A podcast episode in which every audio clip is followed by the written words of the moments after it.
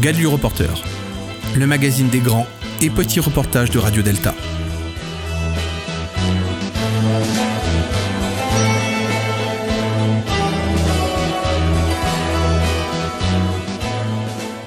Bonsoir Avignon, nous sommes en direct sur Radio Delta, la radio qui rayonne entre les oreilles.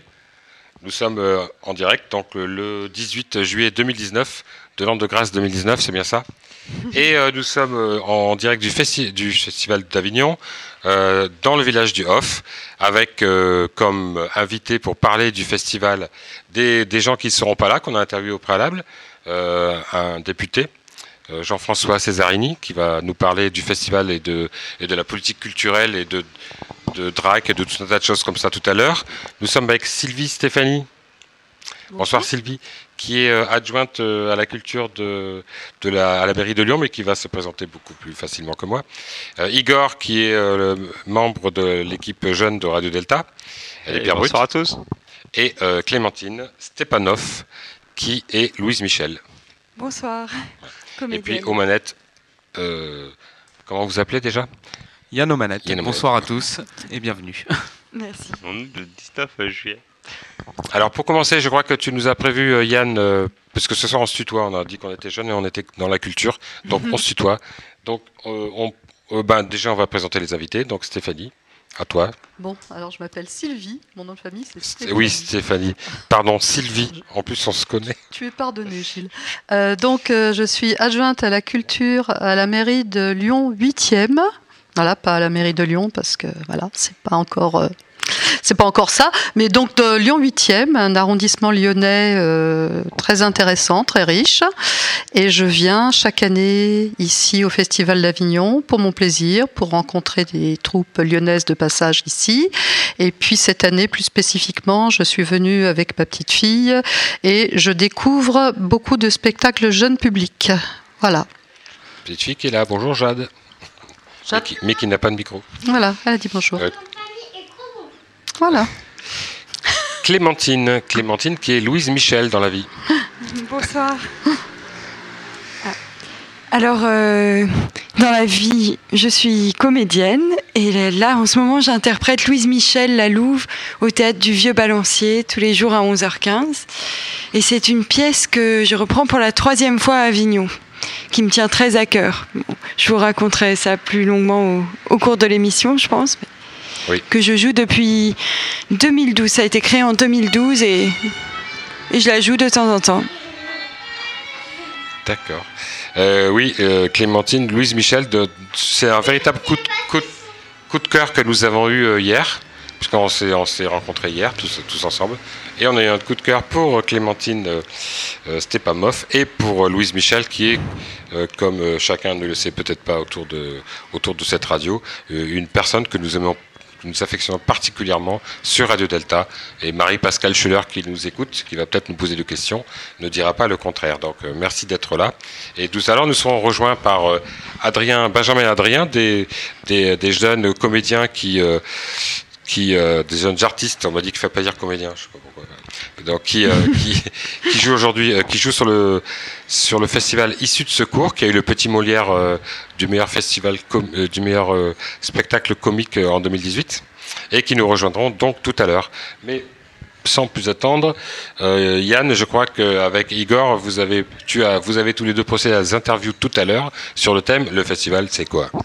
Tout à fait. Nous sommes allés à la, à la, à la rencontre du public d'Avignon en, essayant de, savoir qu'est-ce qu'ils étaient venus chercher sur Avignon. Et donc, euh, je vais euh, vous lancer tout de suite euh, ces interviews qu'on a menées. Qu'est-ce que c'est pour vous le Festival d'Avignon? Eh ben, C'est la fête du théâtre. et c'est assez exceptionnel parce que je viens d'un pays où j'aimerais bien qu'il se passe des un événement comme ça. C'est-à-dire les gens se retrouvent, euh, des millions, à fêter le théâtre, à voir du théâtre. Et tous les, tous les types de théâtre, moi je suis très content de voir tous les types. Euh, il y en a qui n'aiment pas certaines choses et il y en a qui aiment d'autres. Et je trouve que c'est mieux qu'il soit cette palette très diverse euh, d'offres, de, spectacles, d'expériences théâtrales. Et, je trouve que c'est une assez surprenant de voir encore des gens qui sont prêts à se déplacer, venir, euh, au lieu de rester bloqués devant leurs écrans. c'était l'espérance qui va devenir de plus en plus rare et, atypique. Donc c'est bien qu'il se passe quelque chose comme ça. C'est, euh, bah, moi je travaille, euh, je tracte. Euh, ah, pour une pièce en particulier Pour un théâtre pour J'arriverai par l'ascenseur de 22h43, chronique d'un fan de Hubert Félix Tiefen. Voilà. Et vous faites ça pour pourquoi Vous êtes de Avignon Non, on n'est pas là, je suis de Lausanne et je fais ça pour c'est le spectacle de mon papa. C'est pour ça. Du coup, je traque pour mon père. D'accord, c'est lui qui joue alors Ouais, c'est lui. c'est nouveau. C'est nouveau C'est nouveau, c'est la première fois que je viens. Vous êtes festivalière ou actrice ou Festivalière. Festivalière, d'accord. Alors qu'est-ce que ça donne du coup Festivalière. Euh, Quelqu'un qui vient au festival. Ouais, qui vient, ouais c'est ça. qui vient assister aux pièces de théâtre. Alors vous en avez déjà vu beaucoup euh, Non, là j'en ai vu un pour l'instant, ce matin. C'est bien ouais, Et le festival, ça vous plaît du coup Oui, oui, oui, je suis un peu déçue. Euh, je pensais qu'il y aurait plus de théâtre de rue en fait au chapeau. Ah oui, eh ben, c'est cette ambiance, c'est cette ambiance, c'est super. C'est toutes ces affiches, tous ces gens qui ont le sourire coloré, tout ça, et puis. et voilà, c'est la vie merci. Le festival, ben, pour les Belges en tout cas, parce que peut-être pour les Belges, oui, pour les Français c'est pas pareil, mais pour les Belges en tout cas, c'est vraiment moyen de la porte idéale et entre guillemets la moins coûteuse pour se faire connaître en France. Parce que si on veut sortir de, la, de Belgique, parce qu'en Belgique on est 4 millions de francophones, donc après une tournée de 50 dates, euh, on a fait le tour. Et donc si on veut l'exporter un peu à l'étranger, ici en 20 jours, là, tu, peux te choper euh, une centaine de programmateurs suisses, ah euh, français, québécois ou d'autres. Donc voilà, après. Bah alors à la compagnie, euh, moi pas particulièrement, moi c'est la première fois que je joue avec les Antichés à Avignon, mais les Antichés c'est leur quatrième Avignon. Et euh, on avait décidé de plus le refaire. Parce qu'on trouvait ça euh, financièrement compliqué et en termes d'aboutissement au final pas voilà.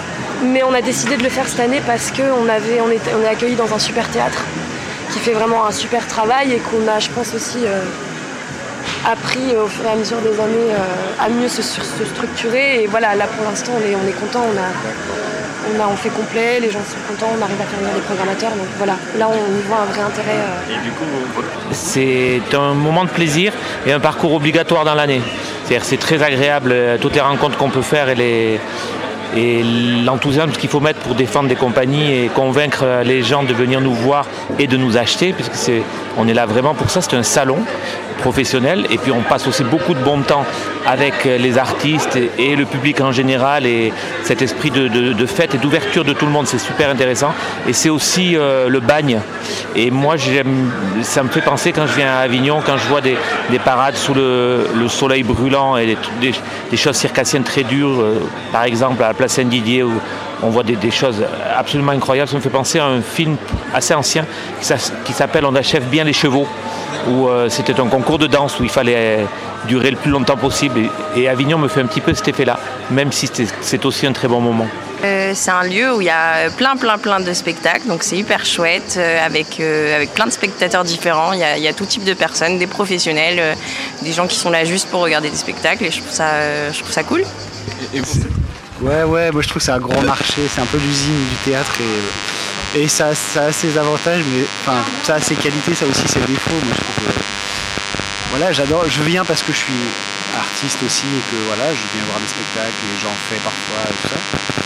Mais c'est vrai que cette sollicitation permanente, je trouve que c'est compliqué en tant que spectateur d'être tout le temps sollicité euh, par les, compagnies qui défendent leur spectacle en même temps et qui sont là pour ça. Et usine Ouverture euh, sur la culture théâtrale, euh, c'est beaucoup de rencontres aussi. Et, et, c'est une chaleur assez étouffante. c'est quoi le Festival d'Avignon pour vous? Pour moi, qu'est-ce que c'est que le Festival d'Avignon? Eh bien, c'est c'est une bonne question, je trouve. C'est un festival qui réunit plein de compagnies. Je cherchais la rime, je l'ai trouvée. Et puis, euh, non, c'est un moment euh, festif pour euh, le théâtre. Hein c'est important pour la vie du théâtre. Après, ma foi, le in, le off, c'est un autre sujet.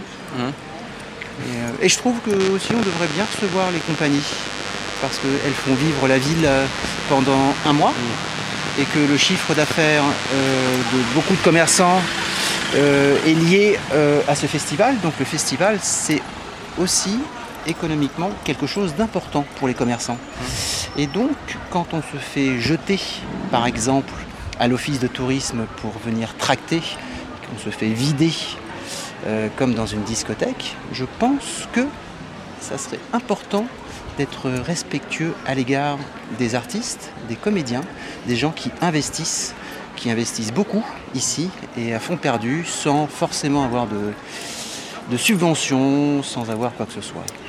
Mais on pourrait aussi développer d'autres sujets. C'est une grande euh, et belle manifestation. Euh, c'est vraiment toute population confondue, euh, des enfants, des bébés qui viennent même euh, voir des spectacles, jusqu'aux personnes les plus âgées qui, euh, qui viennent aussi se nourrir de, de, tout un tas de spectacles complètement différents. Et puis c'est une grande fête, il y a beaucoup de beaucoup d'animations, beaucoup de convivialité et c'est très plaisant. C'est une grande et belle manifestation. Euh, c'est vraiment euh, toute population confondue, euh, des enfants, des bébés qui viennent même euh, voir des spectacles, jusqu'aux personnes les plus âgées qui, euh, qui viennent aussi se nourrir de, de, tout un tas de spectacles complètement différents. Et puis c'est une grande fête, il y a beaucoup de beaucoup d'animations, beaucoup de convivialité et c'est très plaisant. Donc on, l'a entendu, Avignon ça a l'air d'être beaucoup de convivialité, comme le disait cette dernière euh, personne.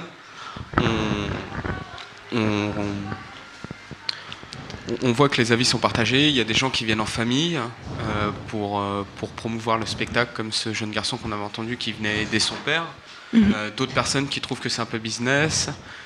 donc ben, je vais vous poser la question, Clémentine, dans un premier temps. Qu'est-ce que c'est Avignon pour vous? Pour moi, c'est l'occasion déjà de, jouer 21 représentations. C'est assez intense et ça permet d'approfondir un spectacle vraiment. Ça c'est rare, euh, comme on joue en tournée, une petite date de temps en temps ou, avoir une telle programmation euh, dans une ville, c'est rare. et, déjà pour un artiste, c'est l'occasion d'aller au fond de son spectacle, de, de le faire évoluer, euh, de voir aussi combien il peut varier d'un jour à l'autre selon l'émotion, la fatigue, euh, une, euh, une personne importante dans la salle. On est censé bon, avoir un bon niveau général, mais, mais il y a quand même des oscillations. Et, et ça, on le découvre grâce à Avignon. Et puis, c'est aussi l'occasion de d'avoir un contact plus fort avec les spectateurs parce qu'on on les recroise dans la rue les, lendemains et parfois euh, parfois on recroise des spectateurs euh, de d'autres années. Euh, j'étais touchée encore aujourd'hui une personne de 2016 qui qui s'en rappelait qui qui l'avait touché donc c'est surtout un pour moi un partage d'émotions quoi avec les spectateurs Sylvie, pour vous, c'est quoi Avignon? Eh ben c'est, moi c'est un petit peu tout ce que les gens ont dit. Moi, je viens en tant que spectatrice, pas programmatrice, mais euh, de toute façon, j'aime, j'aime voir ce qui se passe, ce qui est dans l'air du temps, et puis euh, peut-être effectivement euh, pouvoir les voir ailleurs. Mais en tant que, il y a deux sortes d'Avignon. Il y a le in et il y a le off. Là, on est dans le off. Donc, on parle de cette multitude de, spectacles qui passent. 1600, quelque chose comme ça. Hein. Je sais pas exactement le chiffre en tête, mais c'est fabuleux. Quand on se promène dans, quand on arrive dans Avignon et qu'on s'y promène la première fois, on est pris dans une espèce de maelstrom d'affiches, de, propositions. on en a plein la tête et on ne sait pas trop où aller. On a le programme entre les mains et puis le programme, il y a je ne sais plus combien de pages, enfin 400 pages. Et euh, on essaye de faire coller les heures, les jours. Euh, enfin, c'est un sacré boulot pour, euh, en tant que spectateur, mais c'est quand même passionnant. Voilà, c'est une sorte de puzzle qu'on fait. Parfois, on arrive avec des idées euh, tout arrêtées, puis finalement, on, va pas voir du tout ce qu'on avait prévu parce que bah, les horaires ne vont pas, parce que les rencontres dans la rue, parce que plein de choses. Et puis on, voilà, on, arrive petit à petit à, démêler cette espèce de, pelote qui nous est proposée, et on a de très bonnes surprises. On en a parfois, bah, on a des déceptions comme partout. Il faut bien prendre un petit peu de risque aussi quand on va voir des spectacles. Et, euh, mais globalement, on a toujours de très très bonnes surprises. Justement, Clémentine, comme, on vient de l'entendre, euh, Avignon, c'est presque 1600 spectacles.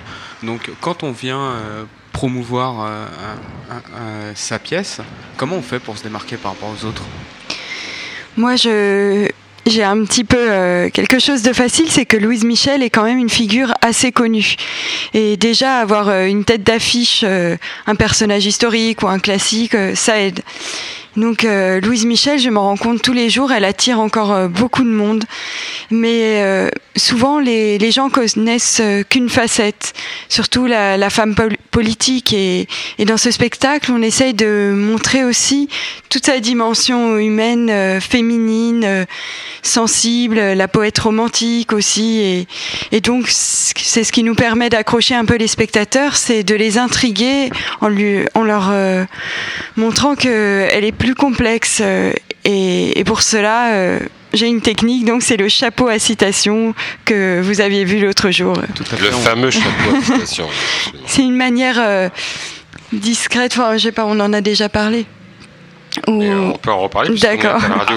Oui. En fait, on, on a le choix entre passer l'interview qu'on a réalisée avec mhm. hier ou, ou qu'on parle en live. Donc on, donc euh, l'idée c'est de faire piocher des citations de Louise Michel aux spectateurs. Donc je leur propose pas tout de suite un tract, je leur propose une citation et, ils vont tomber sur une phrase révoltée ou sur un poème romantique et, et, comme ça c'est le début d'un échange. Euh, chacun euh, c'est le début d'un partage quoi et, et, parfois un débat.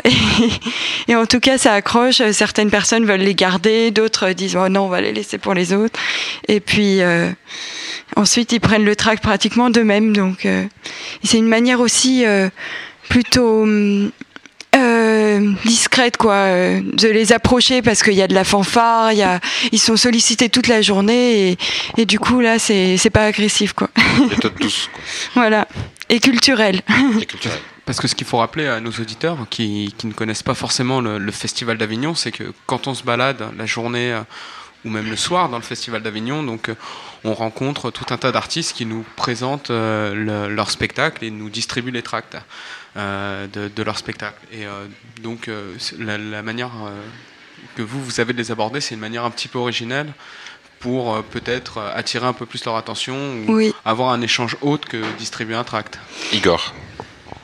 Alors, du coup, pour, pour repartir dans, dans cette veine-là, est-ce qu'Avignon, c'est une, une, autre manière de toucher un autre public pour vous? Ou est-ce que vous avez l'impression de toute façon d'aller toucher le même public? Et est-ce que ça demande des nouvelles manières d'inventer de, de, nouvelles manières d'aller toucher, le, toucher le public? Parce que j'imagine que ce n'est pas forcément le même mode de communication que dans une tournée ou qu'en préalable d'une tournée. Et en même temps, c'est un festival, donc il y a 10, 15, 20 dates euh, d'affilée. Donc ça mm. À Paris, c'est vrai que j'avais jamais fait le chapeau à citation dans la rue. Euh, c'est d'autres méthodes, euh, le, les mails, les Facebook, euh, les affiches. Et euh, je ne sais plus déjà la question. c'est le propre d'Igor de poser des questions dont on n'arrive plus à souvenir. Est-ce que vous pouvez me réorienter les répéter. Du, coup, eh ouais, c'est savoir, est-ce que... non, pour être extrêmement clair, est-ce que vous avez dû inventer de nouvelles manières d'aller toucher un public? Est-ce que c'est un public spécifique? Ou est-ce que vous avez l'impression de voir le public, entre guillemets, parisien? Il pourrait être lyonnais ou bordelais ou euh, lillois ou j'en sais rien. Euh, à Avignon? Ou est-ce qu'il y a un public spécial avignonnais qu'il faudrait aller toucher d'une manière différente parce que c'est le festival, parce qu'on est dans la rue et parce que, euh, parce que je peux voir une pièce à 10h et une autre à 12h30 je pense que le, public est beaucoup plus diversifié. Et hum, on essaye de. on essaye en même temps de, de transmettre, euh, de faire connaître aussi Louise Michel, euh, notamment aux jeunes qui vont pas beaucoup au théâtre, qu'on croise dans la rue, même aux touristes. euh, bon, on reconnaît tout de suite les festivaliers, mais on essaye d'aller un peu plus loin.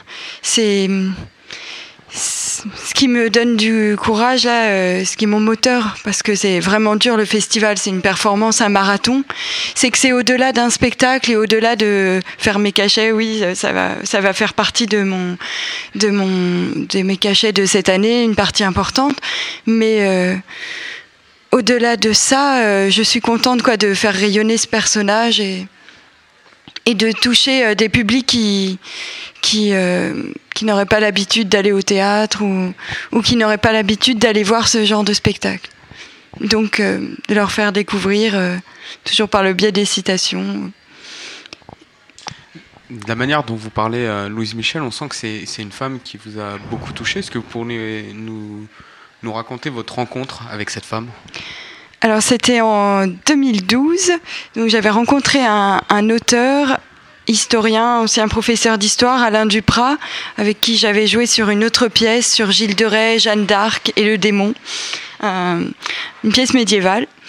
Et, euh, et il habitait à Levallois, donc euh, il connaissait la figure de Louise Michel qui est enterrée là-bas, et il en était passionné, et il m'a transmis sa passion. C'est un auteur qui veut montrer euh, le côté euh, paradoxal, euh, tous les mystères de ces grands personnages historiques euh, connus. Et, donc, euh, je me rappelle tout simplement avoir commencé par Wikipédia, puis avoir cherché sur Internet, puis avoir lu l'histoire de la commune. Et ça m'a beaucoup touchée. L'histoire de la commune, c'est une période taboue de, l'histoire de France, et c'est aussi une des, un des objectifs de la pièce, c'est de faire découvrir euh, cette histoire des communards. On n'en est pas fiers, euh, ça a été des massacres dans les rues, on ne sait pas combien il y a d'ossements dans les catacombes de communards. Enfin, c'était démesuré, quoi. C'était une lutte fratricide à l'intérieur de, de Paris, quoi. Juste après, en plus, euh, la guerre contre les Allemands, et c'était horrible. Et donc, euh, ces communards, euh, euh, idéalistes, ont été bien bien écrasés par Thiers, notamment qui a sa rue encore à Avignon, donc c'est fou, qui était un, à deux minutes d'ici. Voilà, un, euh, un tyran sanguinaire, en tout cas pour Louise Michel, et comme moi je l'interprète, je suis du coup euh, assez acquis à sa cause. En tout cas, euh, oui, en lisant ses propres mots, on voit que ce qui la guidait, c'était vraiment euh, l'amour de la justice, le sens du partage, la charité. Moi, ce qui me touche aussi, comme je suis chrétienne, bizarrement, même si elle est anarchiste, je me retrouve euh, dans ses valeurs et c'est aussi ce qui me, me donne la force pour, euh, pour tracter, pour le jouer, pour euh, donner, donner tout mon cœur dans ce personnage. C'est aussi ça, quoi. La Euh, sainte laïque. Je vais faire une, je prends une tangente par rapport au sujet du, du jour, mais vous avez dit chrétienne. Bah, je croyais qu'on se tutoyait d'ailleurs. Tu as dit Oui. Clémentine, chrétienne et anarchiste, et en, chrétienne et euh, sans, sans, avoir la répulsion de l'anarchisme. Euh, Est-ce qu'il y a une antinomie entre le fait d'être chrétien et anarchiste avec un grand A, euh, pas sanguinaire euh, Non, je sais qu'il existe même des anarchistes chrétiens. Et en fait, en fait, ce qui est difficile, le seul moment difficile pour moi dans la pièce, c'est de crier ni Dieu ni maître, parce que c'est vraiment pas ce que je pense. mais mais j'essaye, je le mets au pluriel. Je me dis bon, c'est une autre vision. Et puis c'est l'Église. euh, elle, elle se révoltait contre une église qui n'était pas assez pure, pas aussi proche de son idéal. Quand elle était jeune, euh, Louise Michel, euh, elle a failli être religieuse. Quoi. Elle l'a avoué dans une lettre à Victor Hugo. elle était touchée par le catholicisme social. quand elle allait à la messe, elle prenait des notes et tout. C'était vraiment une. elle était vraiment passionnée par les évangiles. Et du coup, euh, après, elle est déçue par l'Église. Il y a des méthodes encore archaïques. euh, il y a des punitions dans les couvents et tout qui sont vraiment euh, médiévales pour les religieuses. Enfin, elle a vu des trucs terribles et, et, et du coup, elle a été déçue. Mais elle garde en tout cas ses valeurs tout au long de sa vie qui la dépassent elle-même. Quoi. À un moment, par exemple, euh, un homme lui tire une balle durant une conférence. C'était plus les barricades, c'était pas le bagne de Nouméa, c'était juste une conférence. Et un, fou euh, entre, euh, écoute, la trouve beaucoup trop hystérique ou fervente et, lui tire une balle dans la tête. Et là, elle survit. Elle a gardé cette balle jusqu'au bout. Et hum, donc moi je me dis qu'elle a été protégée, que peut-être Dieu voulait qu'elle continue sa lutte jusqu'à 74 ans, continuer à diffuser ses idées. Mais euh, en tout cas, elle pardonne à, à ce gars qui lui a tiré dessus et elle veut lui trouver un avocat.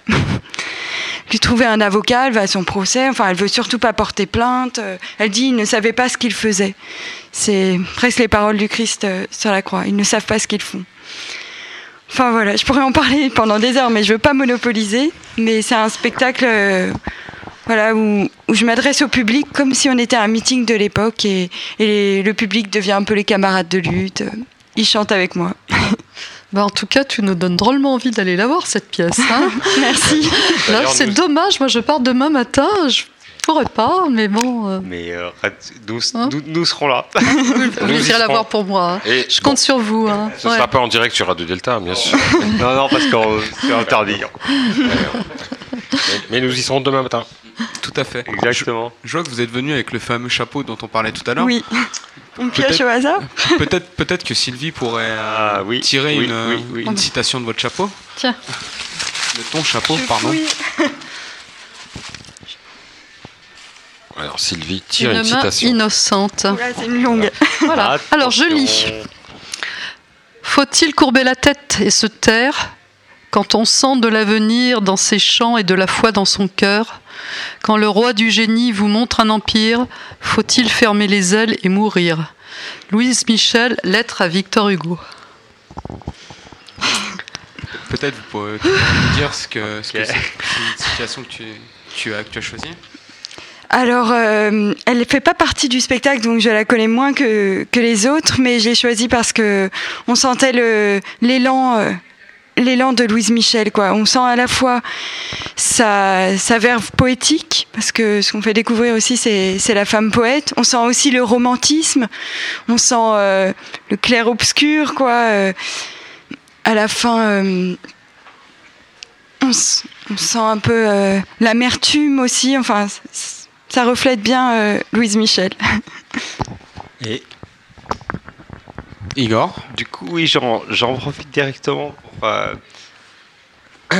pour repartir sur ça parce que je trouve d'abord cette citation est, est extrêmement forte. Ensuite, je pense que le, elle, fait, elle fait écho finalement, et je fais le lien entre nos, nos, nos deux, ou je pense faire, je crois, j'espère, faire le lien entre nos, directement entre nos, nos deux invités présentes à ce, à ce moment-là, entre le rôle de l'artiste et du, et du politique. Parce que finalement, est-ce que, euh, et c'est donc une, une question, semblait, tu sembles euh, porter ce rôle-là, est-ce que euh, ce rôle est pour toi un minimum politique au sens où est-ce que finalement est-ce que ça pose pas voilà c'est ça le rôle ou, ou du moins est-ce que ça relance pas la voix de l'artiste de l'acteur du théâtre du rôle politique qu'il a pu qui voilà du, rôle du théâtre dans l'espace public qu'il a qu'il a qu'il aura qu'il a peut-être eu?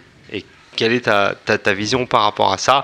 Et après j'aimerais avoir la vision de l'élu local sur cette, euh, sur cette question. Je dirais que de mon côté, c'est peut-être un engagement citoyen. C'est une manière, oui, d'a- d'apporter euh, ma pierre à la chose publique. Euh, J'aimerais beaucoup que ça touche euh, notamment les jeunes. Enfin, oui, c'est une manière de porter un message politique, mais très large. J'aimerais que- qu'elle puisse toucher largement au-delà des partis, euh, aussi au-delà des religions. Quoi. C'est, ça représente un peu nos, nos valeurs euh, françaises, quoi. Il y a l'égalité, la fraternité, la liberté, la justice. Tout ça, c'est, c'est les valeurs de Louise Michel, mais de manière concrète, quoi. Sylvie, tu connaissais euh, Louise Michel, toi? Oui, comme tout le monde. Donc, euh, non, peut-être pas autant que ça, hein, finalement, hein, avec ce que tu nous as dit là. Je, je savais effectivement qu'elle avait été déportée en Nouvelle-Calédonie, c'est ça? Oui, hein, après la commune. j'avais- parlé, voilà, la commune, je savais. La militante, bien sûr, la poète. Euh, moi, c'est la femme militante, évidemment, qui m'interpelle parce que bah, je, je, je le suis pas autant qu'elle, bien entendu, hein, parce que les circonstances sont pas les mêmes.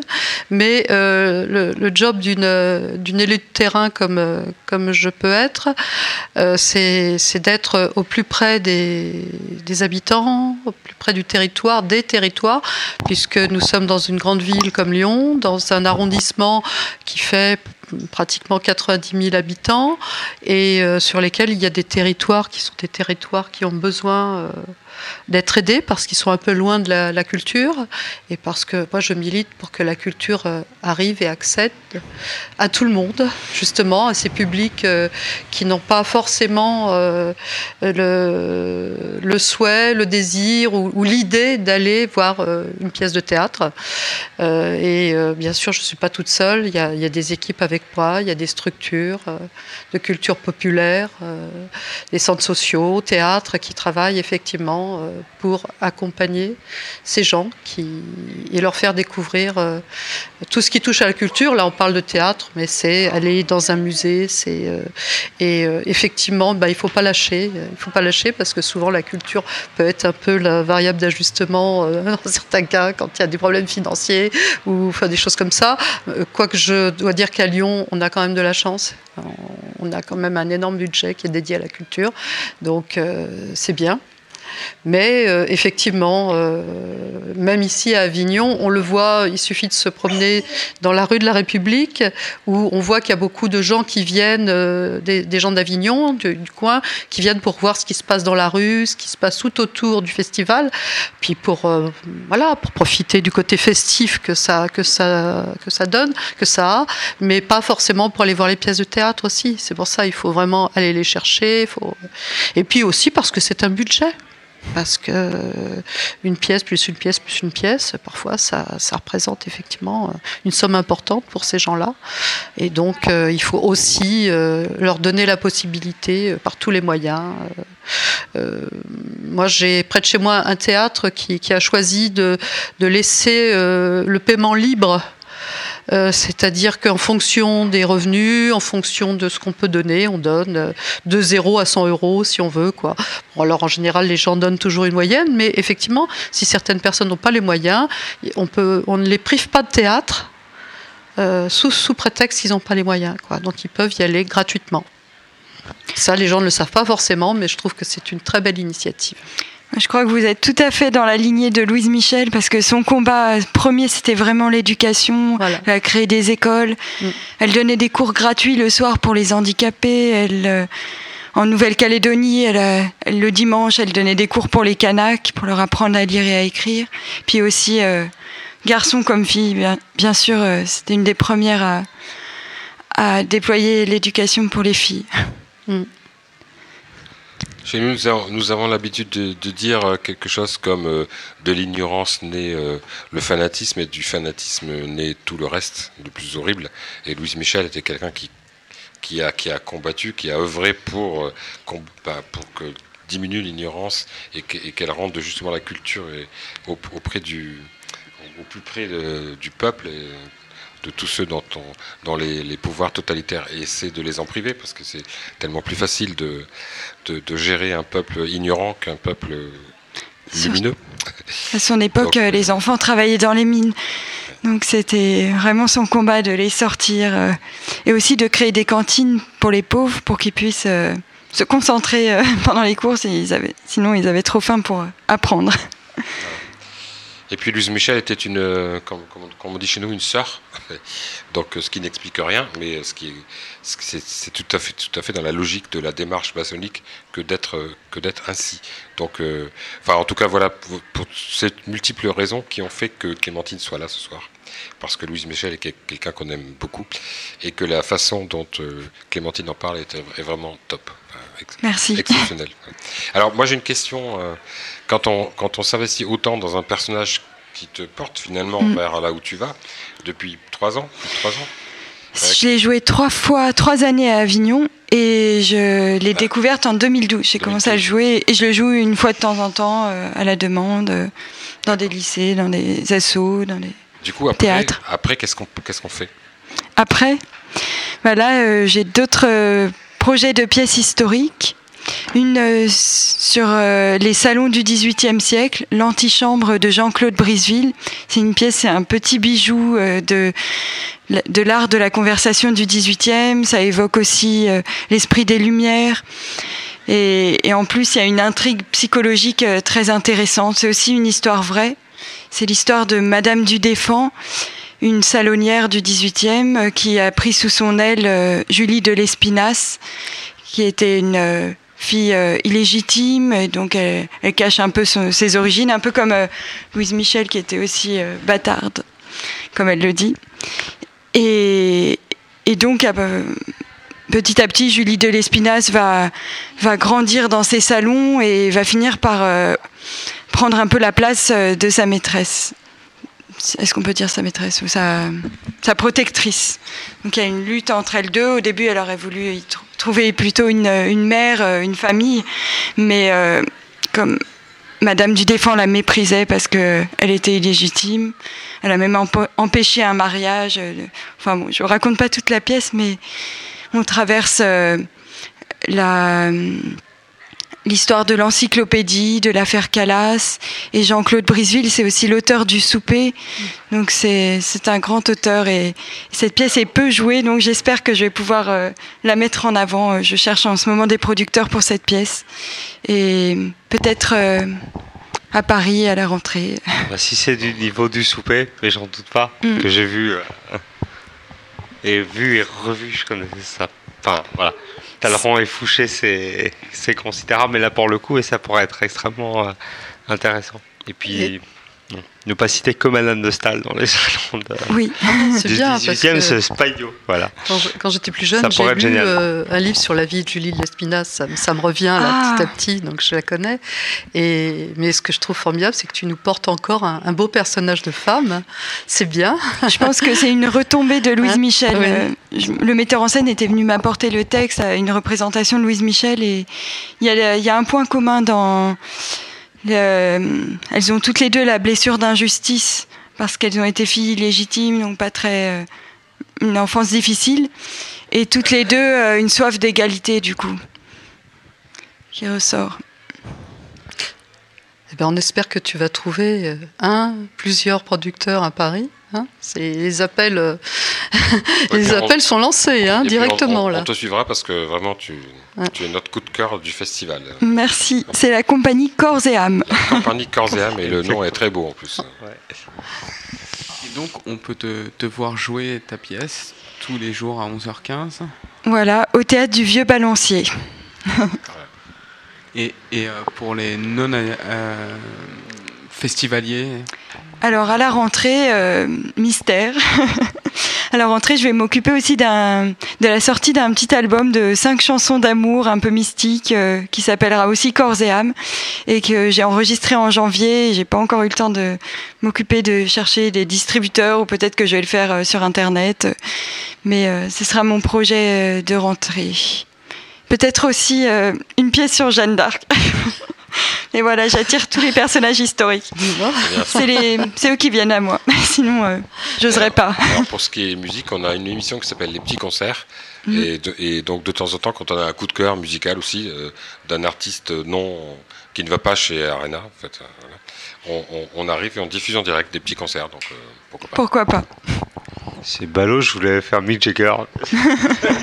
Tu peux, tu peux, euh, on peut essayer Mick Jagger, mais bon, il, il- Il n'est pas sur le festival d'Avignon là, tu l'as pas croisé? Ah non, ouais, non, C'est dommage. En tout cas, je, je vous remercie. Et puis, on, on va écouter une petite pause euh, musicale. On va écouter euh, Alors on danse de Stromae.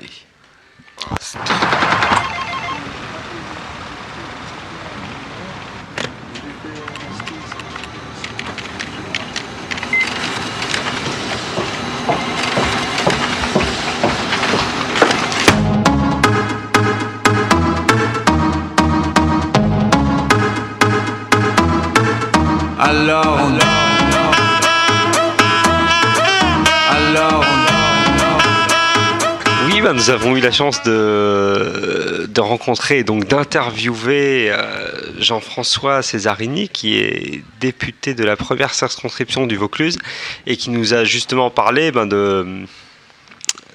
comment du, poids de, de la, de la culture et du rôle du festival euh, d'Avignon, voilà, comme, euh, comme tremplin culturel, social et économique. Donc tout de suite, Jean-François Césarini. Alors nous sommes en direct du festival Avignon dans le village Off. C'est la première fois que Radio Delta se déplace à Avignon ou en Avignon. Et nous, nous croisons par hasard euh, Jean-François François Césarini, député de... La première circonscription de Vaucluse, dont Avignon. Ben voilà, dans Avignon. Donc euh, bonjour euh, Jean-François Césarini. Bonjour. Que venez-vous faire ici? Alors moi, avant d'être élu euh, député, j'ai beaucoup travaillé dans la culture. Alors à la fois, il se trouve que je suis un parlementaire qui joue au théâtre euh, depuis 11 ans et je joue encore cette année. Donc je partage une heure de mon temps pour euh, sortir la tête de la politique pour faire autre chose. Mais aussi, j'ai beaucoup travaillé ici avant d'être élu sur un écosystème French Tech lié au monde de la culture, qu'on appelle French Tech Culture, avec des startups qui viennent de la région, de, toute la France et même maintenant du monde entier, pour venir jouer avec notre patrimoine culturel. On a neuf patrimoines UNESCO en Provence, on a évidemment des festivals, rencontre de la photo, Vaison Danse, les concerts aux arènes de Nîmes, bien évidemment le festival d'Avignon, Ineoff, et maintenant ça fait cinq ans qu'on a été labellisé French Tech Culture. On a été le premier label hors métropole, parce qu'avant c'était des grandes villes qui avaient les labels French Tech. Là, on leur a expliqué que dans nos villes, dans nos villages, il y avait des startups, il y avait des tiers-lieux, il y avait des festivals et que tout ça pouvait se mélanger, que ça crée de l'emploi, que ça crée de la croissance et que oui, la culture c'est aussi une industrie, que c'est pas sale, que ça crée effectivement une activité. Et donc, euh, je venais ici parler avec euh, mon ami Jean-Noël Tron, qui est le patron de la SACEM et qui a beaucoup travaillé là-dessus, pour considérer que aujourd'hui en France et en Europe, on est les leaders de l'innovation culturelle, vraiment plus qu'aux États-Unis, et à la fois parler évidemment de ce qui est le corollaire de tout ce qui est culture, c'est-à-dire le droit d'auteur, la bonne rémunération des artistes, pour pas que les artistes deviennent sur un modèle américain des prestataires à qui on paye une fois pour toutes en disant tu m'as écrit un scénario, voilà c'est temps, merci, bonsoir, alors que le droit d'auteur, comme vous le savez, c'est une rémunération sur le long terme à chaque fois qu'on utilise. Et donc à la fois c'est un travail de montrer que c'est une économie sociale de marché qui doit prendre place en Europe au- autour de la culture, et montrer qu'aujourd'hui le festival Off, ce vendredi par exemple, il y aura quasiment une dizaine de startups qui vont venir rencontrer les artistes et les, euh, et les publics pour montrer les dernières innovations. Et on va être ce laboratoire de la culture et du numérique que j'ai donc initié et créé avant d'être élu et que je veux perpétuer maintenant. Alors euh, ça, tombe bien parce qu'à Radio Delta, nous avons quelques, gris-gris.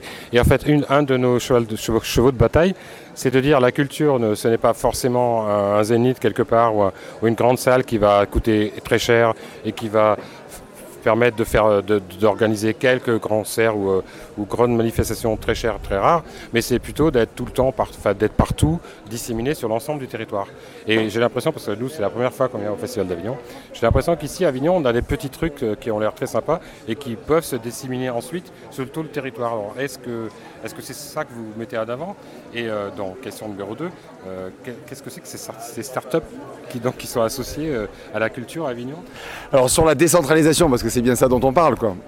Comment on arrive à décentraliser la culture, non pas par rapport à Paris, mais par rapport aux métropoles du coin. Nous, quand on a voulu se constituer ici, c'était justement pour contrebalancer l'influence de Marseille et Montpellier, qui est très forte ici. Et on voulait exister. C'est pour ça qu'on a mis Arles, on a mis Nîmes, on a mis Avignon, on a mis 400 communes maintenant qui travaillent dans French Tech Culture. Et chacun met son petit musée, son petit, sa petite start-up, son petit tiers-lieu, son petit coworking, etc. pour montrer tout un écosystème. Et on leur a dit au bout d'un moment, vous savez, en fait, il y a autant de start-up et d'entreprises qu'à Bordeaux ici. Ah bon? Et oui, ici, on ne vend pas que de la lavande et on ne vote pas que FN. Il y a aussi autre chose, il y a aussi d'autres traditions. Et donc là, on a voulu à la fois décentraliser le Festival d'Avignon. Cette année, c'est quasiment 10 communes qui accueillent le Festival d'Avignon autour de chez nous. Petites communes, Château-Renard, Châteauneuf-du-Pape notamment, euh, Beaunieu, etc., etc. Donc des, ce qu'on appelle le off les murs. Et aussi, bien évidemment, tout un réseau et de start-up et de tiers-lieux qui travaillent maintenant ensemble, que moi je fédère parce que pour, le, pour le coup, pour la plupart, je les ai créés ou accompagnés avant d'être élu. Et pour bien montrer que dans nos petits villages aujourd'hui, à Lourmarin, village de 1000 habitants, il y a peut-être le plus gros Fab Lab qui construit des choses, qui aide l'agriculture en Afrique, qui, qui parle d'exposition, qui découpe au laser des œuvres euh, de sculpteurs, etc. etc. Et c'est bien ça qui est en train de se passer dans nos villages. Il y a une déconcentration économique, une déconcentration culturelle, et on veut en être ici l'un des laboratoires. Deuxième euh, question. Alors c'est quoi ces startups culturelles? Ça consiste à quoi une startup culturelle? À plein de choses. Ça peut être pour le spectacle vivant. Cette année à la Cour d'honneur, par exemple, il y a énormément de lunettes dans lesquelles il y a des sous-titres incrustés dans les verres euh, qui sont connectés, qui permettent à des malentendants, mais aussi des étrangers, d'accéder à la culture pour trouver de nouveaux publics. Vous êtes chinois, vous êtes arabe, vous êtes américain, vous pouvez aller à la cour d'honneur. Il n'y a pas de problème et vous comprendrez comme si vous regardiez un film avec un sous-titre en direct effectivement envoyé. Ça, c'est par, par exemple pour le spectacle vivant, pour donner un exemple. Ensuite, sur le patrimoine, on a euh, fait donc, le plus gros dispositif de réalité augmentée au monde avec 1500 tablettes dans le Palais des Papes pour visiter des salles qu'on ne peut pas visiter pour des raisons de sécurité, pour revoir le Palais des Papes tel qu'il était à l'époque, avec quelque chose d'assez flamboyant, de regarder la cuisine des papes qui crépite, avec les recettes de cuisine qui sont à l'intérieur, faire euh, des parcours de chasse au trésor pour les gamins, enfin réanimer ce palais. Par exemple, pour donner deux exemples, il y a beaucoup beaucoup d'autres exemples. Évidemment, je parlais aussi tout à l'heure d'une start-up qui permet de répéter son texte avec l'intelligence artificielle qui vous donne la réplique, et c'est plutôt intéressant pour les acteurs. Il y a énormément, énormément, énormément de choses. L'industrie culturelle et, euh, et le numérique sont énormes. Jean-Noël Tron disait tout à l'heure que 30% des startups françaises sont liées de près ou de loin à la culture, que ce soit sur le patrimoine, la lecture, la musique évidemment. Et on sait à quel point il y a des startups très importantes qui sont plus des startups, mais non, Deezer, Spotify et autres qui sont devenus des monstres, mais, et qui ont permis d'ailleurs de sauver en partie l'économie musicale parce que YouTube était arrivé et diffusé gratuitement sans aucune rémunération des artistes qui effectivement étaient mieux vus mais n'étaient pas payés. Aujourd'hui, le fait d'avoir effectivement des plateformes de streaming font que l'industrie de la musique re- renaît. Donc oui, la culture, c'est de l'emploi, c'est de la croissance, c'est de l'innovation. C'est pas juste du passé et de l'argent public. Ah, c'est super. Alors, euh, question numéro 3. le Festival d'Avignon, c'est un mois. Est-ce trois semaines Trois semaines, oui, c'est trois semaines. C'est un mois. euh, Ouais, un mois, j'aimerais bien. Peut-être peut bientôt un mois, un scoop. Et ensuite, euh, il reste 11 mois et une semaine. Donc je, je, je suis Baudor que tout, tout ce qui se passe ici pendant un mois continue euh, un peu tout le, tout le reste de l'année On essaye, honnêtement, sincèrement, c'est pas si simple. On est quand même un territoire où il y a effectivement beaucoup d'activités culturelles hors festival, parce qu'on a toujours tendance à dire le festival, puis après il n'y a plus rien. C'est pas vrai, parce qu'il y a quand même beaucoup de théâtres à l'année qui, euh, à la fois privés, mais aussi euh, subventionnés, qui sont à Avignon, beaucoup, plus que dans une ville de 80 000 habitants autres en France. Mais euh, bien évidemment, beaucoup de musées, Fondation Van Gogh, collection Lambert, enfin beaucoup de choses qui vivent à l'année. Et on essaye effectivement que ces boîtes, là quand je disais le dispositif de réalité augmentée au Palais des Papes, c'est à l'année. C'est à l'année et effectivement c'est gratuit. Tous les gens qui rentrent ont droit à une tablette, par exemple. Mais on essaye le plus possible que ce festival-là reste le plus longtemps à l'année avec des résidences d'artistes, ça va voir le jour bientôt, qui vont préparer leur festival ici pendant des mois, ce qui va permettre là aussi de faire vivre la ville pendant des mois, parce qu'on a un petit problème à Avignon, c'est que pendant 11 mois de l'année, on a des rues entières des fois qui sont fermées. Des rues où il y a des théâtres, notamment la rue des Teinturiers, que tout le monde adore, mais pendant 11 mois de l'année, il n'y a rien, parce que tous les théâtres sont fermés. Comme la rentabilité est très forte, comme la pression économique est très forte, ils arrivent à gagner assez d'argent pour payer leurs impôts locaux pendant 11 mois. C'est pour ça que je disais ça tout à l'heure en disant le côté libertarisme anarchiste, c'est formidable, tout le monde joue où il veut, c'est extraordinaire. Au final, ça devient du libéralisme dur et euh, effectivement des gens qui, où tout le monde gagne sa vie, les taxis, les restaurateurs, les hôtels, tout le monde, sauf bah, l'artiste. Il y a très peu d'artistes qui gagnent de l'argent au festival. Ils viennent pour se faire programmer pour le reste de l'année ailleurs, donc c'est un pari pour eux. Mais il ne faut pas que ce soit simplement un marché du théâtre. C'est pour ça qu'on a créé un fonds de professionnalisation pour donner de l'argent aux artistes qui font de la création, qui respectent les lois avec un jour de relâche notamment, avec plein d'autres critères très objectifs, pas des critères artistiques. On va dire ça c'est bien, ça c'est pas bien. Effectivement, on essaye le plus possible de professionnaliser, de les faire monter en gamme et que ce ne pas les seuls à perdre de l'argent ici pendant que tout le monde en gagne? Oui, parce que ce que, ce que- ce que je disais au début de, au début de notre conversation, c'est que les, les- les artistes, enfin, en- par rapport aux grandes salles et tout ça, où il se passe toujours quelque chose toute l'année, euh, les, les artistes locaux, je dirais, de, les, artistes de voisinage, parce qu'on en connaît tous, il y a des artistes partout. Et, et donc bon, moi je sens qu'à Avignon, enfin, il y a, au Festival d'Avignon, il y a, il y a quelque chose, parce qu'il y a des petites salles, il y a des...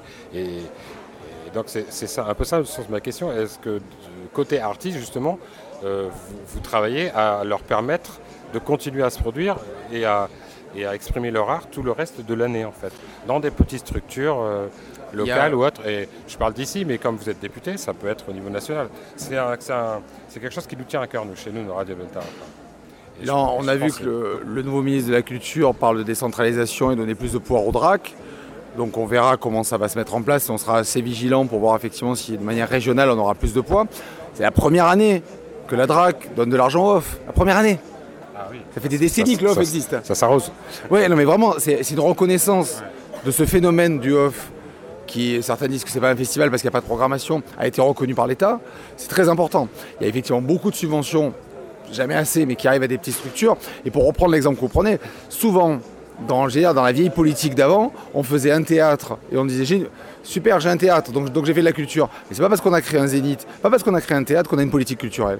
Je pense qu'il faut partir d'abord de la politique culturelle, d'abord de l'activité, du réseau d'artistes, du maillage qu'on a, et ensuite, par voie de conséquence, il faudra des infrastructures. Mais l'infrastructure ne remplace pas une politique culturelle. Et c'est ça où il faut renverser, effectivement, aujourd'hui, cette manière de voir la politique, notamment avec ce qu'on a créé sur l'agence de cohésion des territoires, qui va prendre des projets, et non pas des infrastructures, pour les mener en haut. C'est comme ça qu'il faut d'abord créer un écosystème de start-up, créer des festivals, et ensuite, là, on travaille sur la construction de logements pour loger des artistes, pour des résidences d'artistes, etc. Il faut mettre la charrue avant les bœufs.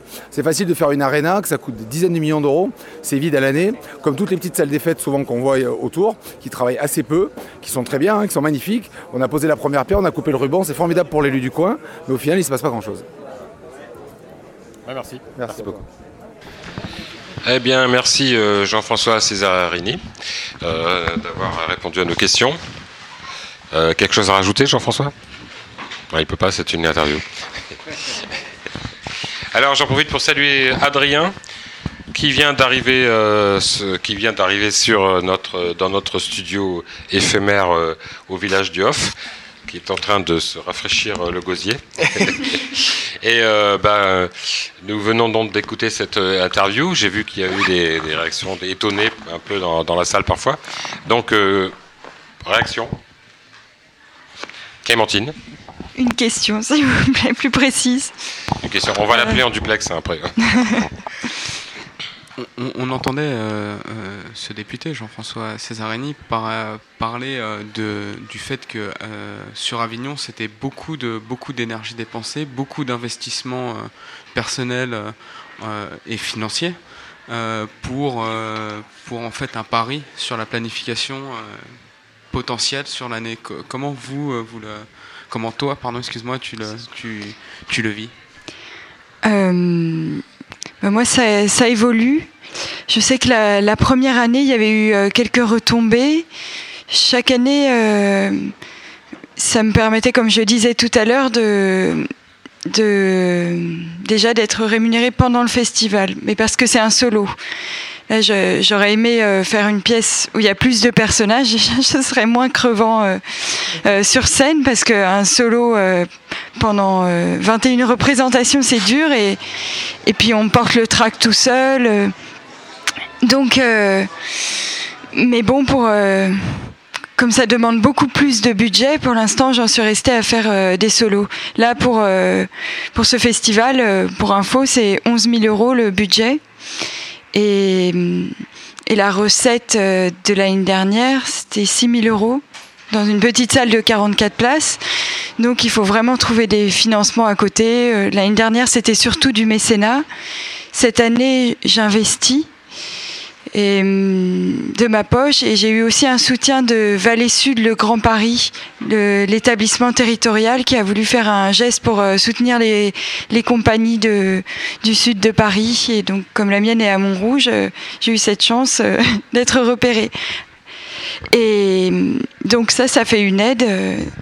Puis hum, j'ai l'impression que le fait de revenir plusieurs fois, c'est très important pour, euh, pour faire venir les programmateurs. Là, je, j'ai- des programmateurs à chaque représentation, ce qui n'est pas forcément le cas au début. Mais plus on revient, plus on s'accroche et plus on est identifié. Le bouche à oreille marche euh, pour les spectateurs, mais aussi pour les, les pros. Et j'espère qu'il va y avoir une, une belle tournée dans la suite. Mais je vais tout faire pour, que, pour pouvoir me rémunérer aussi pendant, parce que on se donne tellement que tout travail mérite salaire.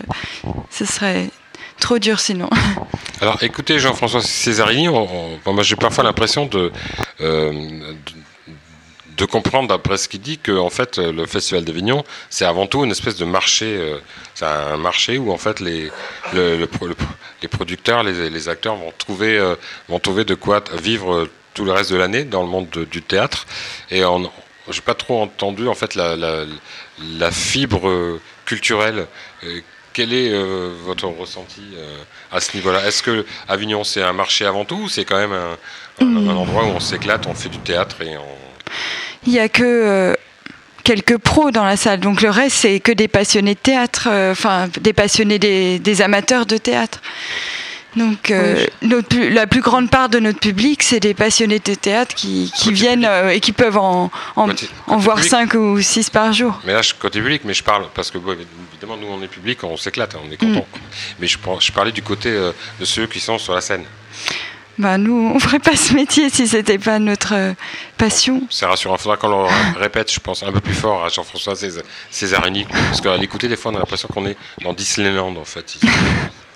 Mais bon, il, le, dit bien quand même que les retombées économiques sont très très importantes pour la ville d'Avignon, puisqu'a priori tout le monde gagne bien sa vie, comme il l'a dit sur, euh, sur le festival, et que ceux qui gagnent le moins bien leur vie sont quand même les, artistes.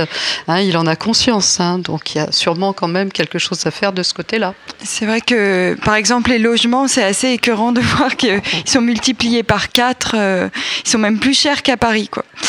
Donc déjà, euh, quand on est comédien à Paris, les loyers, c'est dur. Alors en plus, euh, à Avignon, c'est pareil. Le loyer rentre dans les, dans les frais dans Oui, oui, c'est compris calcules, dans, hein. le, dans ce fameux budget. C'est étonnant, effectivement. Nous, on vient, euh, on vient à plusieurs pour euh, mutualiser un petit peu les frais. On loue une maison euh, à un prix, effectivement, euh, assez astronomique. Mais bon, comme on est quelques-uns dans la maison, on se partage, etc. Mais effectivement, la ville d'Avignon, est-ce qu'elle peut. voilà, c'est compliqué de, loger les artistes, qui sont là quand même pendant toute cette période-là, loger les festivaliers qui veulent rester. Enfin, ça représente quand même des frais importants pour tout le monde. hein. On est d'accord. Igor? Oui, bah pour, euh, pour, pour, pour aller plus loin, je, je voulais voir e- effectivement. Aller plus loin. ok, d'accord. Non, sur finalement. Là, on est sur, sur la. On vient de parler de la, de la culture comme un levier euh, un petit peu économique euh, de, la, de, de la ville.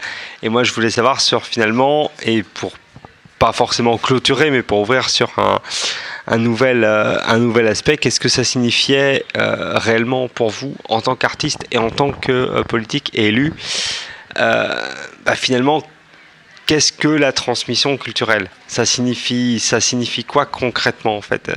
Qu'est-ce qu'on apporte aux gens? Qu'est-ce qu'on vient leur, voilà, Et quel peut être le, le, le- le rôle, le rôle là-dedans? De, de chacun des, des acteurs alors, comment dire Moi, là, je suis quand même là en tant que spectatrice, mais bon, oui, j'ai ma petite idée. La transmission culturelle, euh, comment dire C'est effectivement euh, euh, offrir.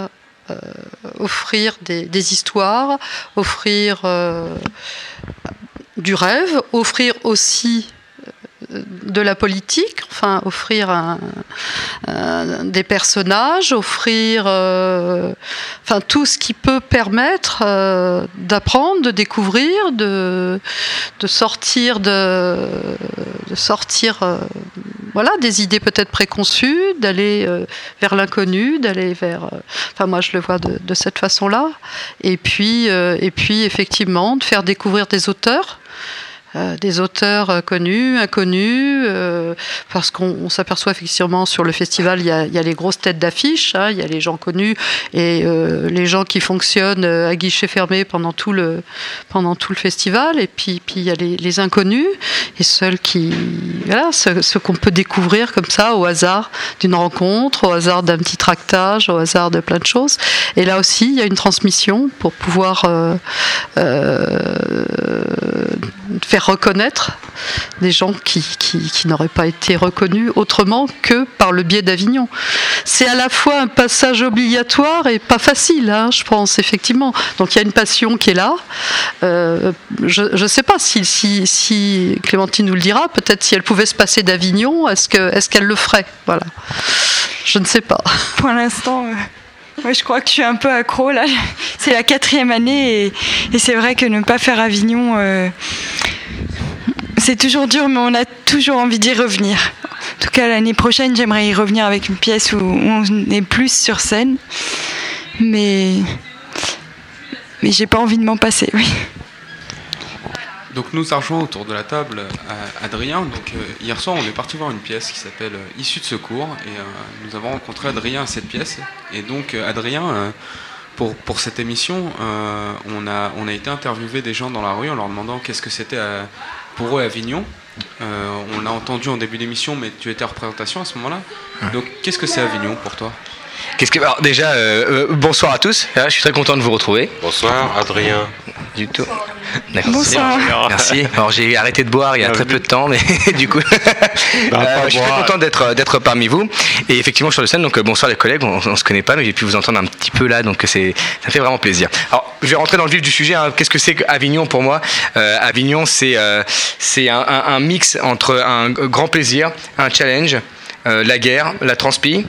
euh, euh, et toutes ces choses-là. Donc c'est beaucoup d'émotions. Si on pourrait dire un mot, c'est émotion. Vraiment avec un grand S qu'on mettrait à la fin. Vous pouvez même oublier la majuscule du E pour commencer, d'accord? Pour vraiment dire que ça s'accentue à la fin, quoi.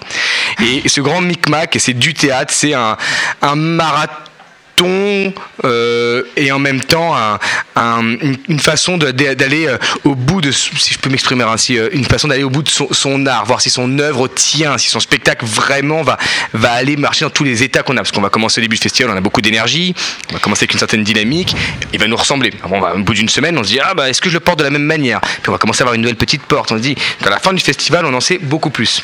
Donc euh, j'ai euh, ici de- mes collègues qui sont sur Louise Michel, qui apparemment sera pour la quatrième année. Troisième année. Troisième, euh, au bout de trois ans, on se rend compte déjà que le spectacle, il est plus le même que à- à- le premier Il jour. grandit avec nous. Et, Il mûrit. Et sans le festival, bah, on pourrait pas avoir cet, cet approfondissement en tout cas. Peut-être. Donc peut-être que le festival, c'est ça aussi, c'est aller vraiment découvrir son spectacle et son travail euh, dans toutes ses ramifications. C'est vrai que dans la fatigue, euh, on invente des nouvelles choses quoi, qui n'étaient pas prévues dans la mise en scène. On va s'appuyer contre un mur. euh, On va, euh, ça m'est arrivé, je sais pas, de, de me rapprocher plus des spectateurs parce qu'ils avaient froid à cause de la clim, de leur donner une couverture ou un verre d'eau. un- Enfin, on fait voix. des choses qu'on n'oserait pas faire euh, dans un truc. euh, une représentation unique, mais dans le- la folie un peu du festival, Hmm. qui elle se déclenche.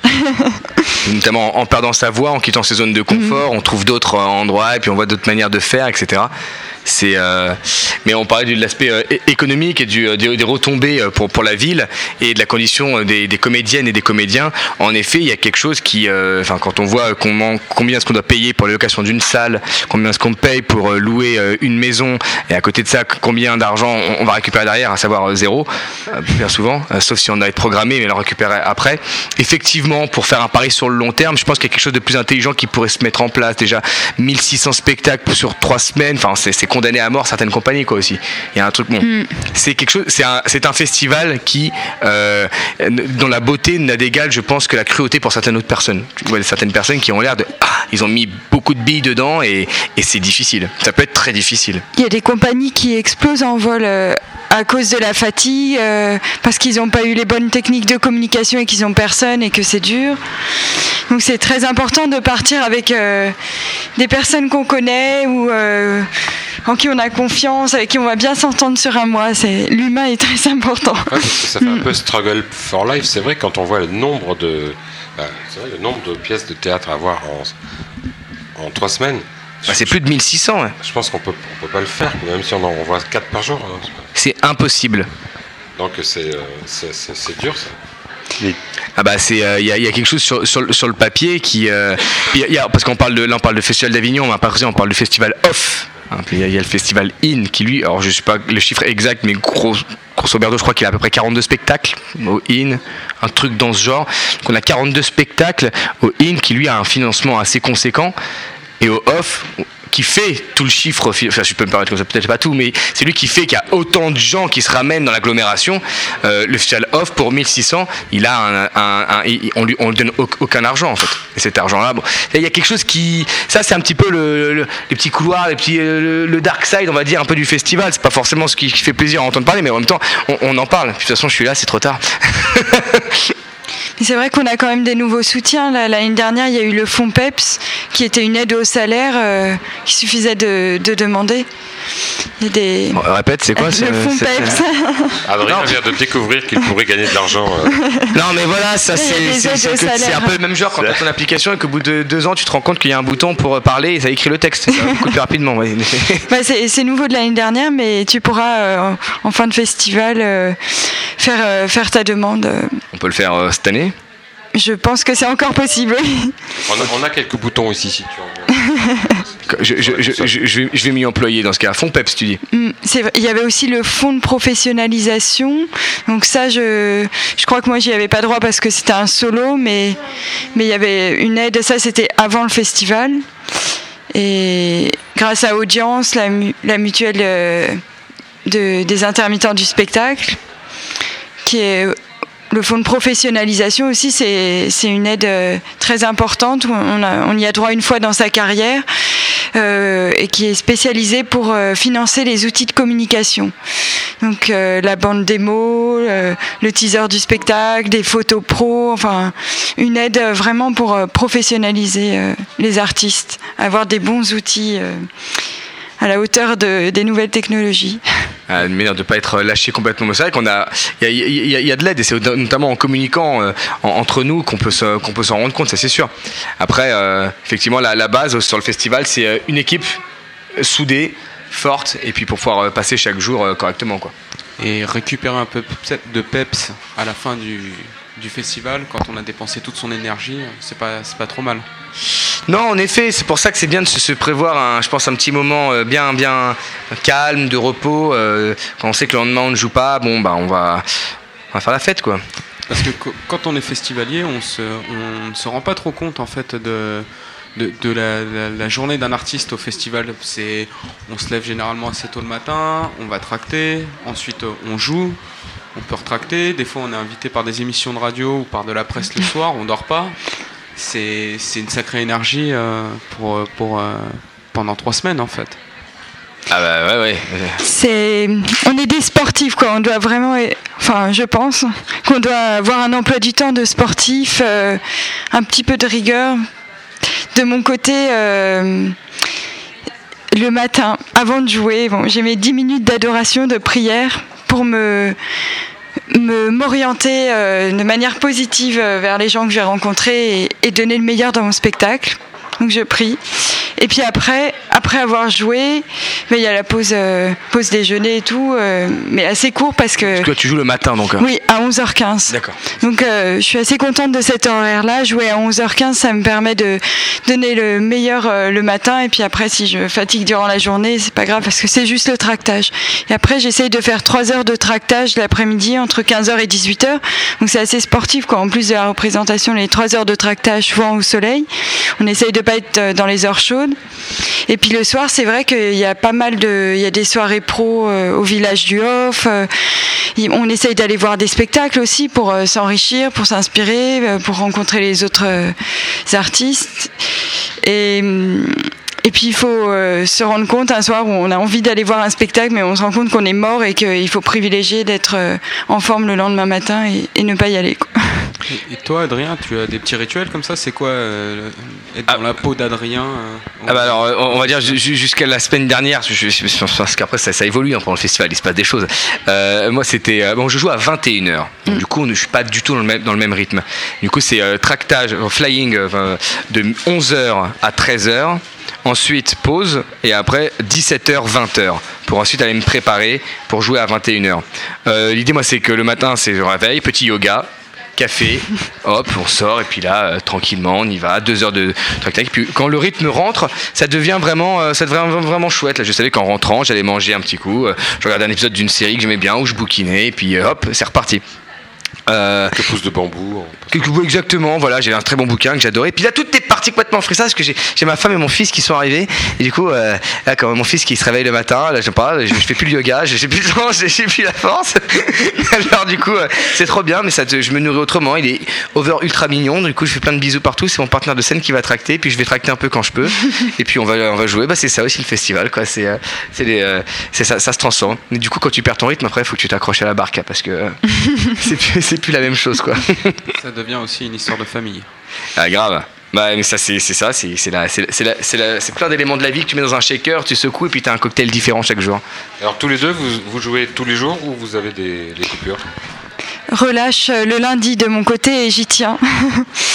Euh, la première année, je crois que je sais plus si j'avais fait des relâches, mais c'est important. oui. Puis ça permet aussi d'aller voir les autres spectacles parce que je trouve qu'on peut pas voir euh, quand on joue euh, difficile de voir plus d'un spectacle par jour en plus de celui qu'on donne quoi.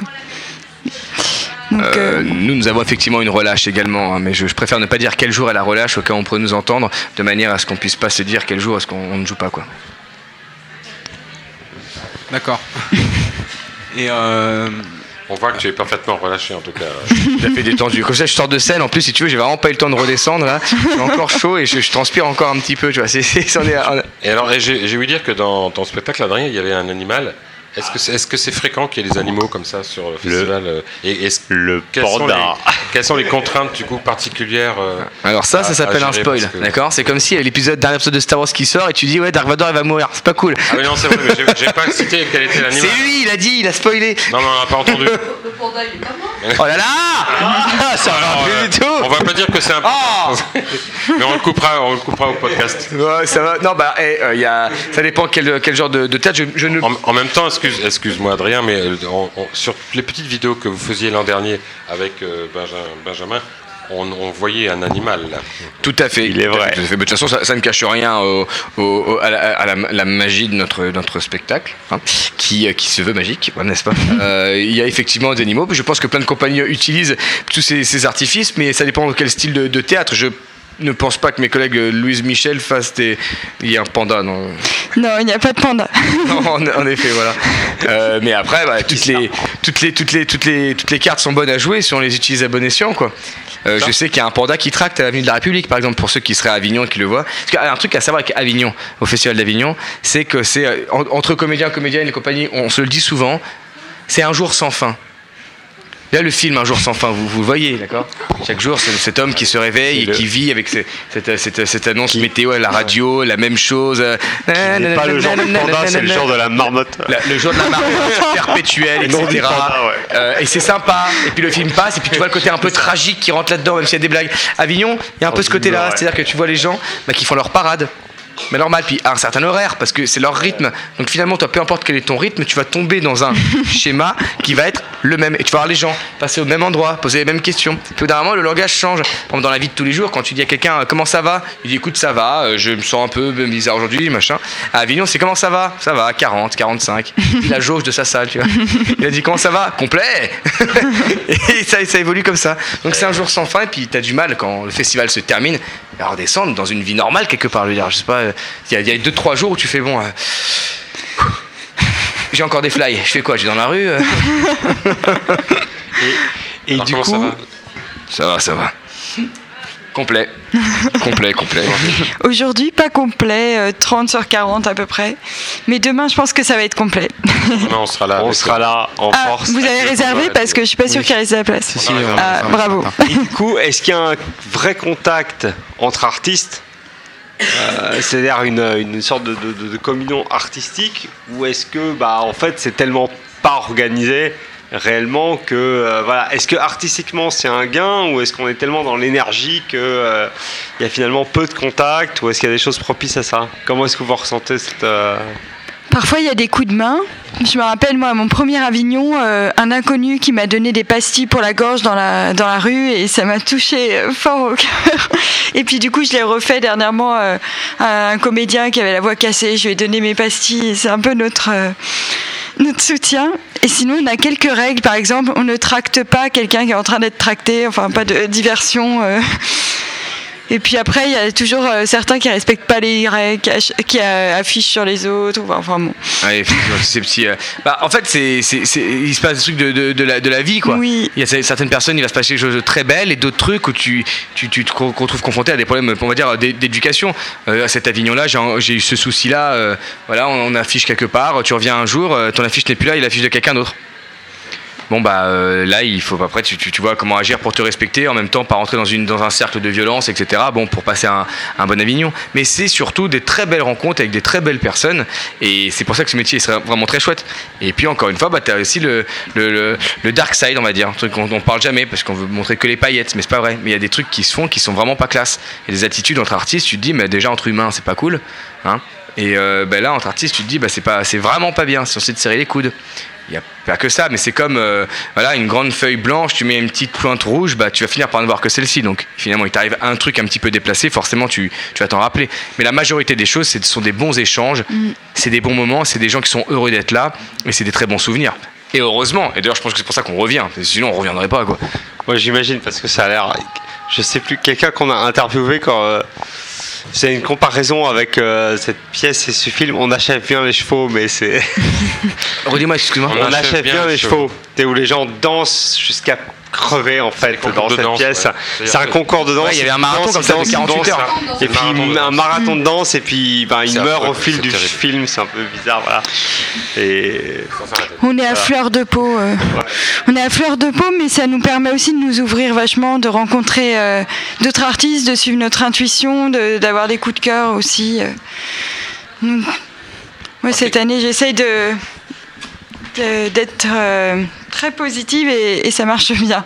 Aussi bien vers les spectateurs et tout, même s'ils nous disent euh, Ah, on rentre ce soir, c'est pas grave, euh, bon retour, bon festival. Et, et puis après, ça crée un cercle de bienveillance. Ça marche vachement bien parce que c'est grâce à toi qu'on a eu cette salle par un concours de circonstances tout à fait euh, exceptionnel. Quand on on ne vu, dévoilera euh, pas les. Hier après-midi, il s'est passé ensuite un enchaînement. on était là, euh, euh, oui, on, on volait en fait à un mètre du sol et, et il s'est passé, on a, et on a une autre. On se file les bons tuyaux. Et, et moi, je voulais demander, quand Avignon s'arrête, pour les artistes, il se passe quoi là? Le dernier jour, la dernière séance le- Le dernier soir. Ça va pas être pareil, toi et moi, j'ai l'impression. Qu'est-ce que tu crois Qu'est-ce que qu'est-ce que tu vas faire, toi, le dernier Ah, soir euh, Moi, euh, la dernière fois, j'ai enchaîné trois fêtes, euh, j'ai beaucoup bu, euh, enfin j'ai fait la fête quoi. Ah, il faut qu'on se lâche parce qu'on peut pas pendant le festival aller trop loin, trop boire, sinon euh, le lendemain on va plus être euh, très bon. Mais le dernier soir, on se lâche. Ah bah et, et, euh, et puis tout le monde n'est pas le pas le même soir. Je sais que moi je finis le, le 27 au soir et je sais qu'il y en a qui finissent le 28. Donc moi je suis très content de faire le 27 parce que je vais pouvoir faire la fête dans une atmosphère avec des gens qui travaillent encore un peu, c'est toujours plus agréable. Ah. Tu sais, il y a un côté Ah, un, peu, un peu sadique comme ça. C'est comme quand tu travailles pas le lundi, tu vois. tu vas voir les gens. Ce qui est de jouissif aussi à la fin, c'est d'aller arracher toutes les affiches, qu'on n'en peut plus de les voir et tout, et on se. Exact. Voilà. ouais. Quel est le Graal alors euh, ici pour un acteur, un comédien un- une- Est-ce est qu'il y, a- y une salle de ouf Est-ce qu'il y a un idéal Est-ce qu'il y a un Olympia de l'Avignon Bien sûr, mais ça dépend suis- du voilà. spectacle. Ouais. Par exemple, moi je, suis dans, je joue dans une pièce qui s'appelle euh, Issue de secours, tous les jours à 21h au théâtre Le Paris. Euh, J'en fais une petite promo, tu vois.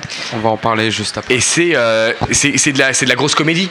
Bon bah moi euh, je, bah, je- au Paris ça me va très bien par exemple. Une, une pièce je pense que Louise Michel ça va pas vouloir arriver au Paris. Il y a, il y différents il y a différents axes en fait. Donc est-ce qu'il y a là là le théâtre la pièce? Bah non. Ça dépend du, du- du- ça dépend du spectacle en fait je pense.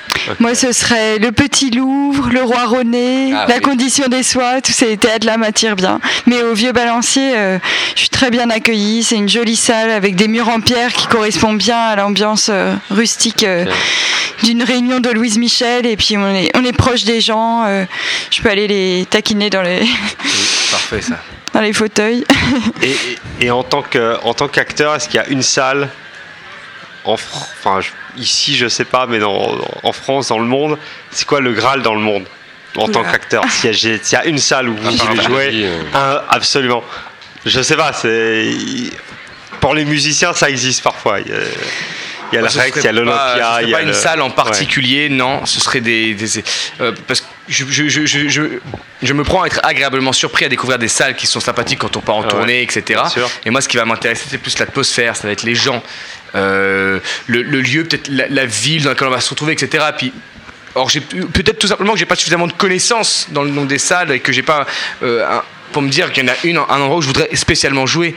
Euh, maintenant, euh, voilà, il y a, il y a des vous avez des, objectifs à court terme. J'aime bien le point virgule à Paris, par exemple. Je pense à ça tout de suite, ce qui me vient. Euh, Il y a un historique qui, me- botte bien, que je trouve chouette, euh, gymnase, etc. Est-ce que ça, je peux dire que c'est les Graals, le machin? Surtout utiliser ce terme-là pour ça. Non, non, ce serait chouette d'y jouer, ouais. Euh, regarde, si un jour je joue dans, dans euh, euh, la Cité des Papes, euh, là on s'y approche un peu plus, tu vois, ça, ça peut être cool, tu vois. Ouais, c'est ça, là. avec de secours. C'est ça aussi le truc. Donc euh, il me faudrait un autre projet là. il faut, il faut une, une, autre, une autre pièce. Oui, du coup, ouais, c'est Bah, ça, c'est très lié à la tout de suite, là, je raisonne en fait. issue de secours, Ouais. c'est là-dessus que je suis. Mon vrai Graal, c'est de tout de suite quand je fais Avignon, c'est de signer le plus de dates possible pour faire le plus sûr. de tournées en fait. Ok. Ça, c'est mon Graal. Moi, euh, je pense à des salles à Paris, euh, mais bon, pareil, c'est pas vraiment le Graal, c'est pas. Peu importe le lieu, quoi. Peu importe la coupe, euh, pourvu qu'on ait l'ivresse, comme on dit. Hmm. Je vous propose de faire une petite pause musicale. On va écouter euh, Letter Beaches et the- de The Prince Karma. Et je- il me semble que tu vas nous quitter. Oui, ça? je vais partir me reposer pour euh, être en forme demain. Voilà. Bah, C'était un plaisir de, de te rencontrer. Je, je te remercie Merci à vous tous. Et donc on rappelle. Eh bien, merci beaucoup. Tu joues tous les jours à 11h15. À 11h15 au théâtre du Vieux Balancier, Louise Michel Lalouve. Très bien. Je te remercie. Merci.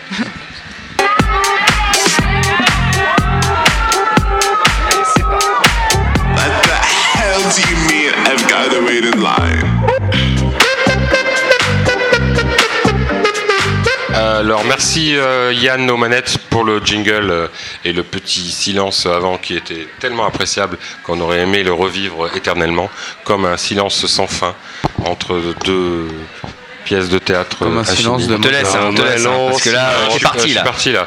Euh, voilà. Donc nous sommes toujours euh, en direct sur Radio Delta, en direct du village du Off de Avignon, du Festival d'Avignon. Village Dans la- du Off, oui Bonjour La salle des conférences que nous a gracieusement euh, mise à disposition euh, Jonathan. le village du Off et euh, nous tenons de nouveau à remercier Jonathan, le régisseur du village du Off qui s'est un peu arraché les cheveux avec nous mais qui est super sympathique. et, et vraiment merci du fond du cœur. Donc Adrien. Oui. Cette issue de secours.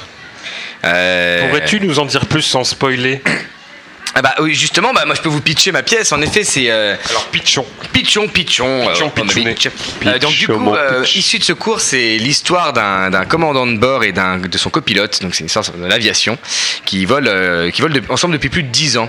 Et la pièce prend place le jour du dernier vol du commandant de bord. Alors le copilote, c'est moi. Euh, D'ailleurs, je- j'en profite pour dire, mon commandant de bord, c'est Benjamin. Il, il a pas pu venir là parce que il y a ses parents qui sont arrivés. Et puis bah, il, il allait voir une pièce avec eux pour soutenir les, les- les collègues. Voilà, je, je dis ça pour. Donc on pense bien à toi, Benjamin. Tiens, ça c'est un moustique. Ah, je l'ai loupé. Pardon. Parce que je dis ça parce que pour les auditeurs, je, je viens de frapper la cuisse de, de, de, de, de Gilles Omanet. Gilles à la technique. Euh, je m'en. Alors du coup, issue de secours, c'est l'histoire qu'il du commandant de bord euh, et du copilote qui volent ensemble depuis plus de 10 ans.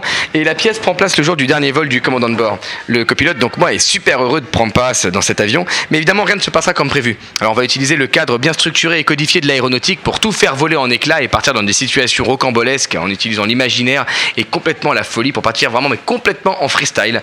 Euh, vraiment pour le plaisir du public. Alors nous, on s'éclate beaucoup, hein, mais on se fatigue. C'est une pièce avec beaucoup de rebondissements, beaucoup d'énergie. Et on a reçu le prix de la, de la meilleure pièce d'humour au, au Petit Molière 2018. Donc on en est très fiers et on, et on fait un très bon Avignon euh, puisque le bouche à oreille fonctionne. Les, les gens sont heureux. On fait des salles complètes. Donc c'est, en fait, c'est le, c'est, pour revenir un peu sur ta réflexion de tout à l'heure, Igor. Ça, c'est un peu le Graal qu'on vient chercher quand on fait un Avignon. Là, tout de suite, je suis dans une situation qui est vraiment, vraiment très chouette. Et du coup, est-ce que le. Je repars direct. Est-ce que le fait d'avoir eu le petit Molière a, a réellement aidé la pièce? Ou est-ce que c'est un, kiff euh, ju- Juste un kiff Ou est-ce que, voilà, est-ce que ça fait boum après Est-ce qu'il y a de la presse Je sais pas du tout comment ça se passe. Donc, euh, je pense en effet que les petits Molières ont, aidé. Après, euh, c'est comme bah, à, Avignon qu'on apporte quelque chose pour un spectacle. On ne sait pas exactement quel est l'élément qui fait que ça fonctionne. Je pense que c'est plusieurs éléments additionnés qui à un moment donné créent euh, une vague. Et, vague entraîne la vague. Les gens entraînent les gens. C'est à dire que un bon flying avec euh, des prix derrière d'une pièce du bouche à oreille ça fait que à un moment donné le, le spectacle prend et ça fonctionne. Et ici on est dans un microcosme. Vraiment Avignon c'est le, le spectacle. Donc ce qui fait qu'un un spectacle prend Avignon euh, c'est une recette euh, je ne pense pas que l'on puisse effectivement dire qu'est-ce qui fonctionne exactement ou pas. Mais en tout cas faut se bouger Donc, vous- votre pièce, vous la jouez en, en duo En duo. Avec Benjamin. Et Ouais. est-ce que tu peux me- nous, nous raconter un peu euh, votre rencontre euh, co- Comment on choisit un partenaire et comment on vit sur scène avec euh, son partenaire? Alors, Benjamin, je l'ai rencontré dans une école de comédie musicale. Hein, euh, on s'est très vite rendu compte que euh, ce qui était danse et euh, chant, c'était vraiment pas notre point fort, et on s'est rencontré vraiment plus sur la comédie. Donc, on s'est rencontrés dans cette école-là et on a commencé à faire des, des, scénettes ensemble, comiques, et ça se passait bien. Et puis, on a écrit des petites, des petites, des petites scénettes de, bah, de, de notre invention qui sortaient de notre imaginaire, et ça faisait rire nos camarades. Et on a eu un professeur dans cette école qui s'appelait Georges Belair, qui est un grand monsieur du théâtre qui, qui nous a pris sous son aile, qui aimait notre travail. C'est lui qui nous a poussé, qui a dit écoutez, euh, bah, les gars, euh, il, non, il disait comme ça, il disait écoutez les gars, euh, il faisait souvent des pauses dans ses phrases, tu vois, c'était très long, donc il fallait vraiment s'accrocher quand il nous parlait quoi. Il nous dit du coup, vous devez faire un duo les mecs. Donc du coup on a fait un duo, on a écrit un spectacle, il a dit si vous faites un spectacle, je vous mets en scène. Vous il nous a mis en scène. Et, et Vous étiez, vous étiez deux alors on nous étions deux, bah, on, on est toujours deux, Benjamin et moi. Enfin, un duo, c'est- un bon duo à deux exactement. C'est-à-dire qu'aujourd'hui je suis juste, je suis en solo. Ça me réussit moins bien, mais bon, écoute, euh, il est pas très loin, Benjamin, et puis je le retrouverai très vite. Donc dans tous les cas, ça, ça va bien se passer, quoi. Et c'est comme ça qu'on s'est rencontrés. Puis du coup, ça fait maintenant 8 ans qu'on se connaît. Et Issu de Secours, c'était notre premier projet. Et, euh, Issu de Secours commence à être un, un peu vieux, entre guillemets. C'est-à-dire que la, la naissance du projet, c'était il y a 5 ans. Mais on n'a jamais rien lâché, on l'a fait grossir. C'est notre troisième Avignon. On pensait que c'était le dernier. On va peut-être en faire un quatrième. Donc, euh, du coup, on ne sait pas comment ça va se passer, mais c'est une très belle histoire, c'est une très belle aventure et, et ça nous fait vraiment plaisir en tout cas. Et, et à deux, euh, sur Avignon, il n'y a pas de tension? Si. tu vois, c'est l'honnêteté directe. Euh, en fait, il, y a, il se passe beaucoup de choses à Avignon. C'est très, les sentiments sont, sont, sont, sont exacerbés. On, a, est dans une maison, là, je suis avec euh, ma metteur en scène, euh, mon prod, mon régisseur, euh, enfin ma prod et ma diffuseuse, c'est la, même- personne. Notre autre producteur dans une autre maison. Il y a mon partenaire de scène, donc Benjamin, nos compagnes qui viennent nous voir ici exactement. Ça fait beaucoup, beaucoup de, de, de, mouvements. Et puis, bah, ici, un soir, ça s'est un peu moins bien passé sur scène. Avec son partenaire de scène, on peut un peu se friter. Mais comme on se connaît maintenant depuis longtemps et qu'on a, on est, on a appris à se connaître et qu'on est devenu plus mature, on se laisse plus avoir par des petits pièges qu'on pouvait, dans lesquels on pouvait tomber avant. Et ça, ça nous fait gagner beaucoup d'énergie. Ça, c'est la clé d'ailleurs à Avignon, de façon générale dans la vie, on va dire. Mais à Avignon, voilà, c'est de ne pas aller perdre trop d'énergie à un moment donné sur des choses qui ne valent pas la peine. Voilà. En, en fait, un duo sur scène, c'est comme un couple. Ouais, ouais, bah c'est ça. Bah, c'est, bah, c'est, c'est un couple. C'est un, un couple. C'est euh, un couple. C'est un, c'est, c'est un duo. C'est euh, la, ah, un alliance. Après, on en, il y a le couple, les, les couples amoureux, euh, les couples amicaux, etc. Ce sont des choses différentes. Et, et du coup, comment est-ce que ça, comment est-ce que ça se passe quand on tient une, euh, une seule et même pièce? Alors c'est peut-être pas la seule que vous jouez ou que tu joues euh, pendant autant de temps. Parce que j'explique, je fais la comparaison par exemple avec un, un- groupe euh, musical. Bon, ok, ils vont tourner, mais généralement il y, a des, y a des albums, des nouvelles compositions. Et là, tu dis que c'est le, c'est le, énième Avignon. Donc j'imagine la énième tournée parce que y avoir des, des, des, représentations le, reste de, de l'année. Euh, comment ça se passe de gérer en tant qu'artiste Est-ce que tu n'as pas envie d'a- d'aller de l'avant, d'avancer, de changer de projet? Est-ce que c'est pas. Enfin, comment est-ce que ça se conçoit ça? Je trouve, ça je trouve ça très très très chaud en fait. D'accord. Euh, bah, que- par exemple, tu mets dans la même phrase, tu dis est-ce que ça te donne pas envie euh, d'aller de l'avant, d'avancer, de changer de projet? Aller de l'avant et avancer, c'est pas nécessairement changer de projet. Non, non, non. mais c'est pour expliquer pas- le- ouais, justement ouais, en quoi, en quoi on peut tenir un projet pendant aussi longtemps. C'est que tu vas essayer de trouver la bonne formule, le bon mouvement et le pro- issu de secours. Là, aujourd'hui, sa formule n'est pas du tout la même que la première écriture. Il a été euh, euh, coupé, agencé, modifié. On a revu la fin, le milieu, l'agencement, les trucs, l'écriture, pour arriver finalement à ce qui représente plus le fond de notre pensée, ce qu'on ce qu'on voulait raconter. Et l'idée, c'est d'arriver au, au- au bon mouvement. Euh, et je pense même pas qu'on puisse y arriver à un moment donné, mais on tend vers. Et tant que tu t'éclates à aller chercher, à essayer de trouver, t'as gagné quelque chose. Alors évidemment, on a d'autres pièces à côté, on fait d'autres choses, mais celle-ci, c'est celle qui nous prend le plus de temps en tout cas. Et tant que tu as cette, cette espèce de travail un peu, je fais un, un- un parallèle, je sais pas s'il est forcément judicieux, mais bon, euh, que c'est ce, ce, ce, ce- maître d'arts martiaux qui va avec son sabre s'entraîner à faire un mouvement comme ça. Me dis, mais tu vas faire ça pendant 40 ans, mais lui veut faire le bon mouvement. Il s'ennuie pas. Il est toujours en train d'avancer, enfin quelque chose. Il, pour lui, il ne fait pas la même chose, il précise. Bon bah là, écoute, on pourrait dire qu'on essaie de, de dire les choses de la bonne manière, quoi. Ça pourrait valoir une émission, les gars, ça sur les arts martiaux. hein. Ah, je trouve ça très intéressant de voir comment une pièce voilà, qu'on pense, enfin nous en tant que spectateurs, on la voit entre guillemets finit à un moment, en fait, à un passé, un présent et un futur, et comment même ce, cette pièce-là, dont vous êtes euh, acteur, euh, voire auteur, ou même, enfin voilà, co-créateur, peut également euh, évoluer. C'est quand on est spectateur, on le on le sent pas, on le sent pas spécialement, et même quand on la voit plusieurs fois, c'est même difficile d'en percevoir le le, le, le cheminement sur ça, surtout sur quelque chose bon qui est volontairement comique aussi, mais je sais pas du tout pour le coup c'est un. Bah c'est pas la même chose qui se passe en fait pour les pour, pour les pour les pour les spectateurs et pour les pour les comédiens ou comédiennes sur scène. Et nous en l'occurrence, euh, quand des gens viennent nous voir, on va dire on est, on est ravis évidemment, et les gens viennent voir euh, la pièce issue de secours. Euh, nous quand on fait une représentation d'issue de secours, euh, on est euh, dans, on est dans, en train de faire notre, je sais pas, notre euh, 250e ou 300e, je j'ai pas le, j'ai pas le compte, Euh, et on se dit, écoute, qu'est-ce comment ça va se passer celle-ci? Est-ce qu'on va aller un peu plus loin? Est-ce qu'on va machin? Donc on, nous, c'est ça qu'on fait. On est, on est toujours en train d'avancer sur notre vélo. On est en train de creuser. On se dit, est-ce que celle-ci, on, on va réussir à choper bien toutes les, aller dans, le- dans, le- dans le fond du temps comme on le veut, etc. Ces trucs-là, choper les gens bien correctement. Et, euh, et voilà, c'est, c'est, bah, c'est du spectacle vivant, quoi. Ça bouge, ça évolue. euh. C'est génial. Et dernière question, après je Gilles euh, des questions qui lui viennent dans la tête. Comment est-ce que tu chopes un public? C'est-à-dire que est-ce que euh, voilà, comment est-ce que tu fais pour que la personne qui a pas envie de se marrer, tu l'attrapes bien, tu lui fais mieux vas-y, euh, rigole quoi. Alors déjà, tu, tu- déjà, tu te calmes, tu l'attrapes pas bien. euh, Oh, non, voilà. Euh, déjà, bah, tu fais, euh, déjà, tu fais pas comme hier, tu vois. Euh, ça, c'est une petite boutade pour les, pour, c'est, complètement une, une private joke, ça, c'est, complètement ridicule. Euh, tu, comment tu fais? Bah, déjà, il faut que tu aies une bonne écriture. Hein, tu peux pas arriver juste sur scène et te dire.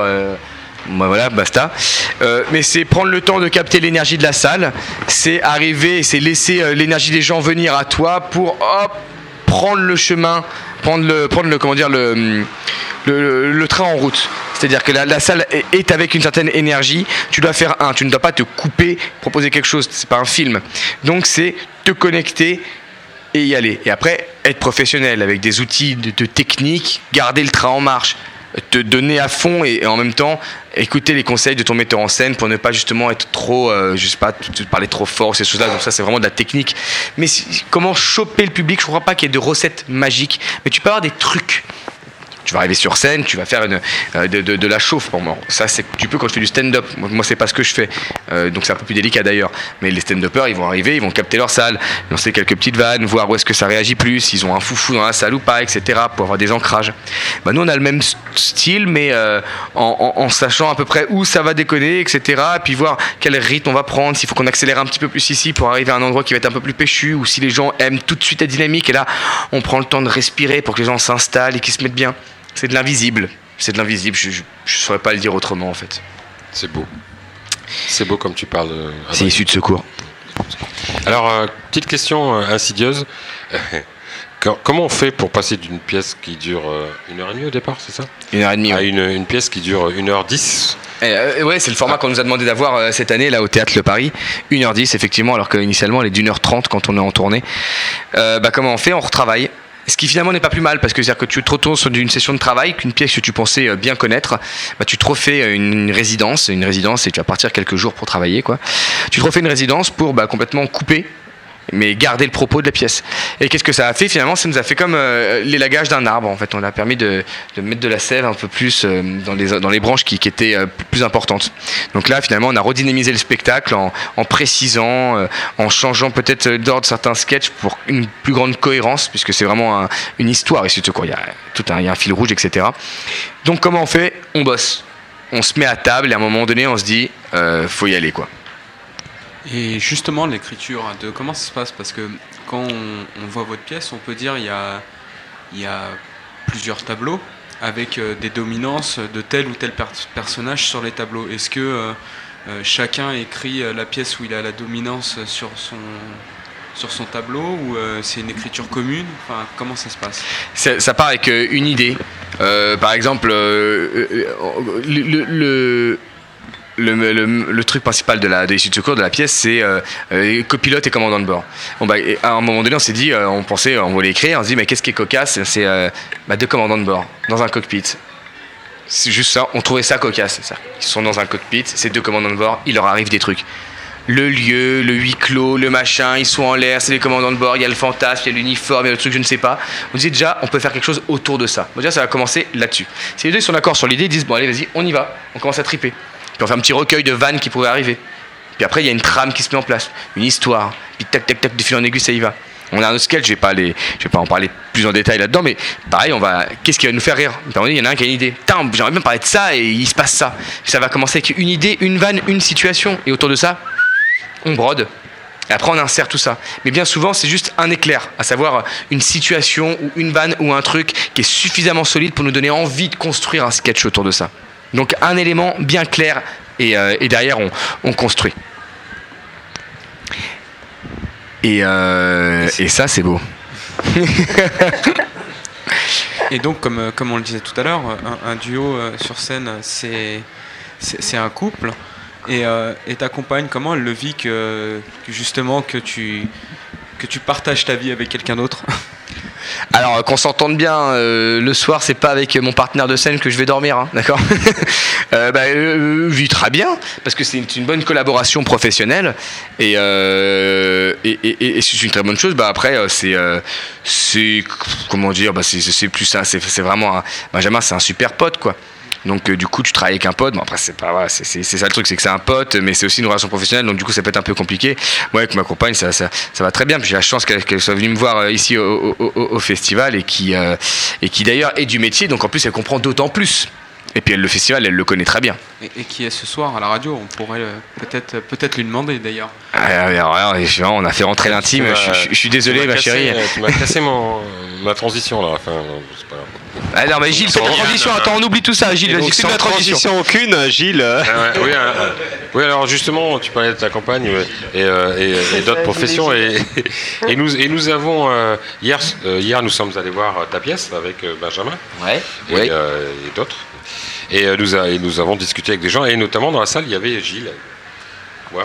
Et Gilles, une personne qui avait l'air d'apprécier énormément la, la pièce. Et j'ai vu qu'elle avait aussi un petit regard attendri sur un des acteurs, et donc nous, nous l'avons euh, interviewé. euh, Oui, je parle dans le, dans le micro, Yann, euh, qui me- et nous l'avons interviewé, et donc elle est là ce soir. Bonsoir, Gilles. Bonsoir. Bonsoir. Alors, comme, bah, comme, comme par surprise, nous, nous nous sommes rendus compte que tu étais donc la compagne de Adrien. Comme quoi la vie est faite de ces choses. Voilà. Comme quoi. hein. Et vous avez une interview alors? Eh non. Ah, J'ai cru qu'il y avait une interview qui avait été faite de, de, de Jill. Il va falloir donc en profiter maintenant. J'ai l'impression qu'on veut me poser des questions en tout On cas. y a pensé, mais. euh, Donc, tu as semblé dire euh, que, que Jill était du métier. Tout à fait. Mais que fait Jill dans le métier? Je pense que Jill répondra mieux que moi en effet. Alors, euh, c'est- c'est pardonne-moi. enfin, c'est un petit peu long du coup, hein, parce que un, un peu plus près du micro. C'est un peu long parce que moi j'ai une formation de comédienne euh, à l'origine. J'ai fait les cours Florent. Après j'ai fait l'atelier international de Blanche Chaland, donc euh, tout ce qui est méthode américaine, acteur studio. À côté, que je préfère vraiment euh, euh, à la formation théâtre française, mais ça, ça n'engage que moi. Et euh, ensuite, euh, j'ai trouvé un stage sur, les, euh, sur une série pour Canal où j'étais assistante réalisateur. Et après, je suis partie, j'ai fait ça pendant 10 ans. Donc, euh, j'ai travaillé euh, donc pour le cinéma, pour la télé, pour la pub en tant qu'assistante réelle. Et à côté de ça, le théâtre euh, me manquait un petit peu. Donc, j'ai monté une compagnie de théâtre et j'ai mis en scène un seul en scène qui s'appelait L'errance moderne. Et je mettais en scène aussi des contes écologiques pour les enfants. J'ai fait deux spectacles jeunes publics, dont un qui a été primé au Festival d'Avignon 2011, qui a eu le prix Tournesol. Et euh, donc le oui, donc Avignon, euh, pour en parler un petit peu, je connais bien. J'ai fait ça pendant euh, entre 2006 et aujourd'hui, j'y vais encore d'ailleurs en tant que festivalière. Mais j'ai travaillé pendant, euh, je dirais, 8 ans. Je fais 8 festivals. On dit 8 festivals. Et, festivals, je sais et pas. du coup, Avignon, c'est quoi pour toi?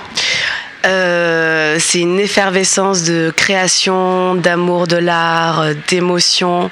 Moi, je suis toujours hyper touchée de voir euh, autant de pièces et autant de compagnies, euh, quelles qu'elles soient, vieilles, jeunes, qui arrivent avec des choses à dire et une envie de d'exister, d'exprimer leurs sentiments, de donner un sens à, à, à leur vie et même de manière plus large à leur existence. Moi, je vois partout des gens qui ont envie d'exister, envie d'exprimer des choses.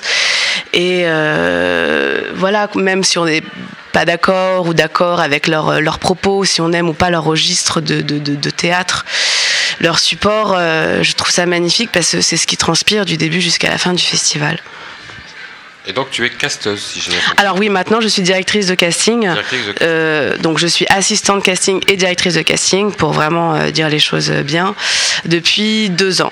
Voilà, donc euh, je, je collabore avec euh, des réalisateurs et des, et des productions pour trouver des, des acteurs, professionnels ou pas. On fait aussi du casting qu'on appelle du casting sauvage.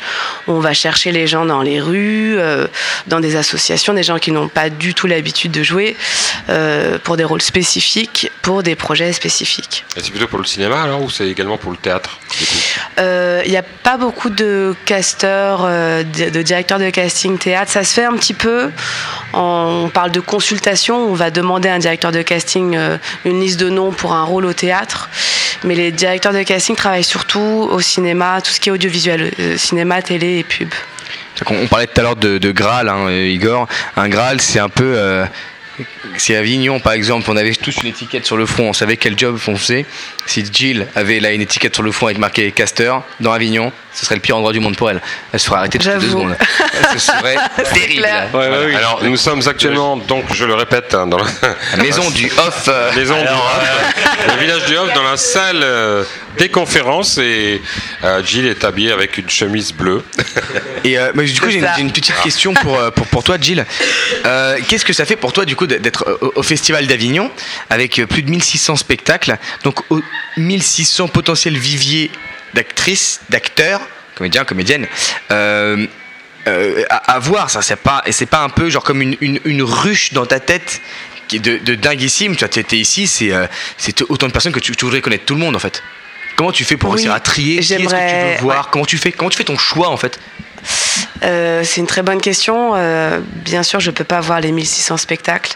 Donc, du coup, euh, je prépare deux semaines en amont du festival et je, je regarde un peu toute la presse, plus ou moins importante, plus ou moins locale, et je vois un peu les pièces qui reviennent.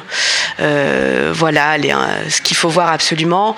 Tous les ans, je mets un post sur mon Facebook en disant voilà, je suis à Avignon de telle date à telle date, recommandez-moi vos spectacles.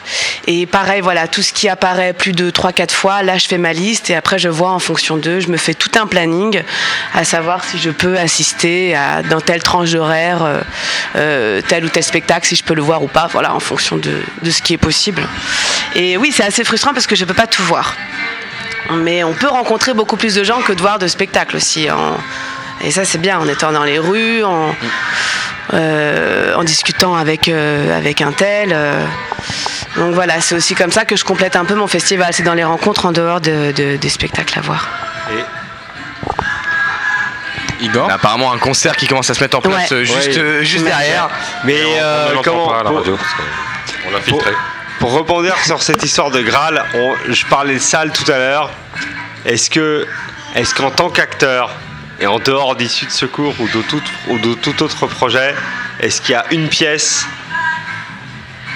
que vous, voilà, que vous souhaiteriez jouer plus qu'une autre Est-ce que je sais pas, est-ce qu'il y a un truc, un rôle, un rôle, une pièce, un truc qui voilà, il y a, des musiciens, ils ont cette, ce, truc-là qui est là et qui fait partie du niveau. Ouais, ok, c'est injouable, c'est machin et euh, voilà.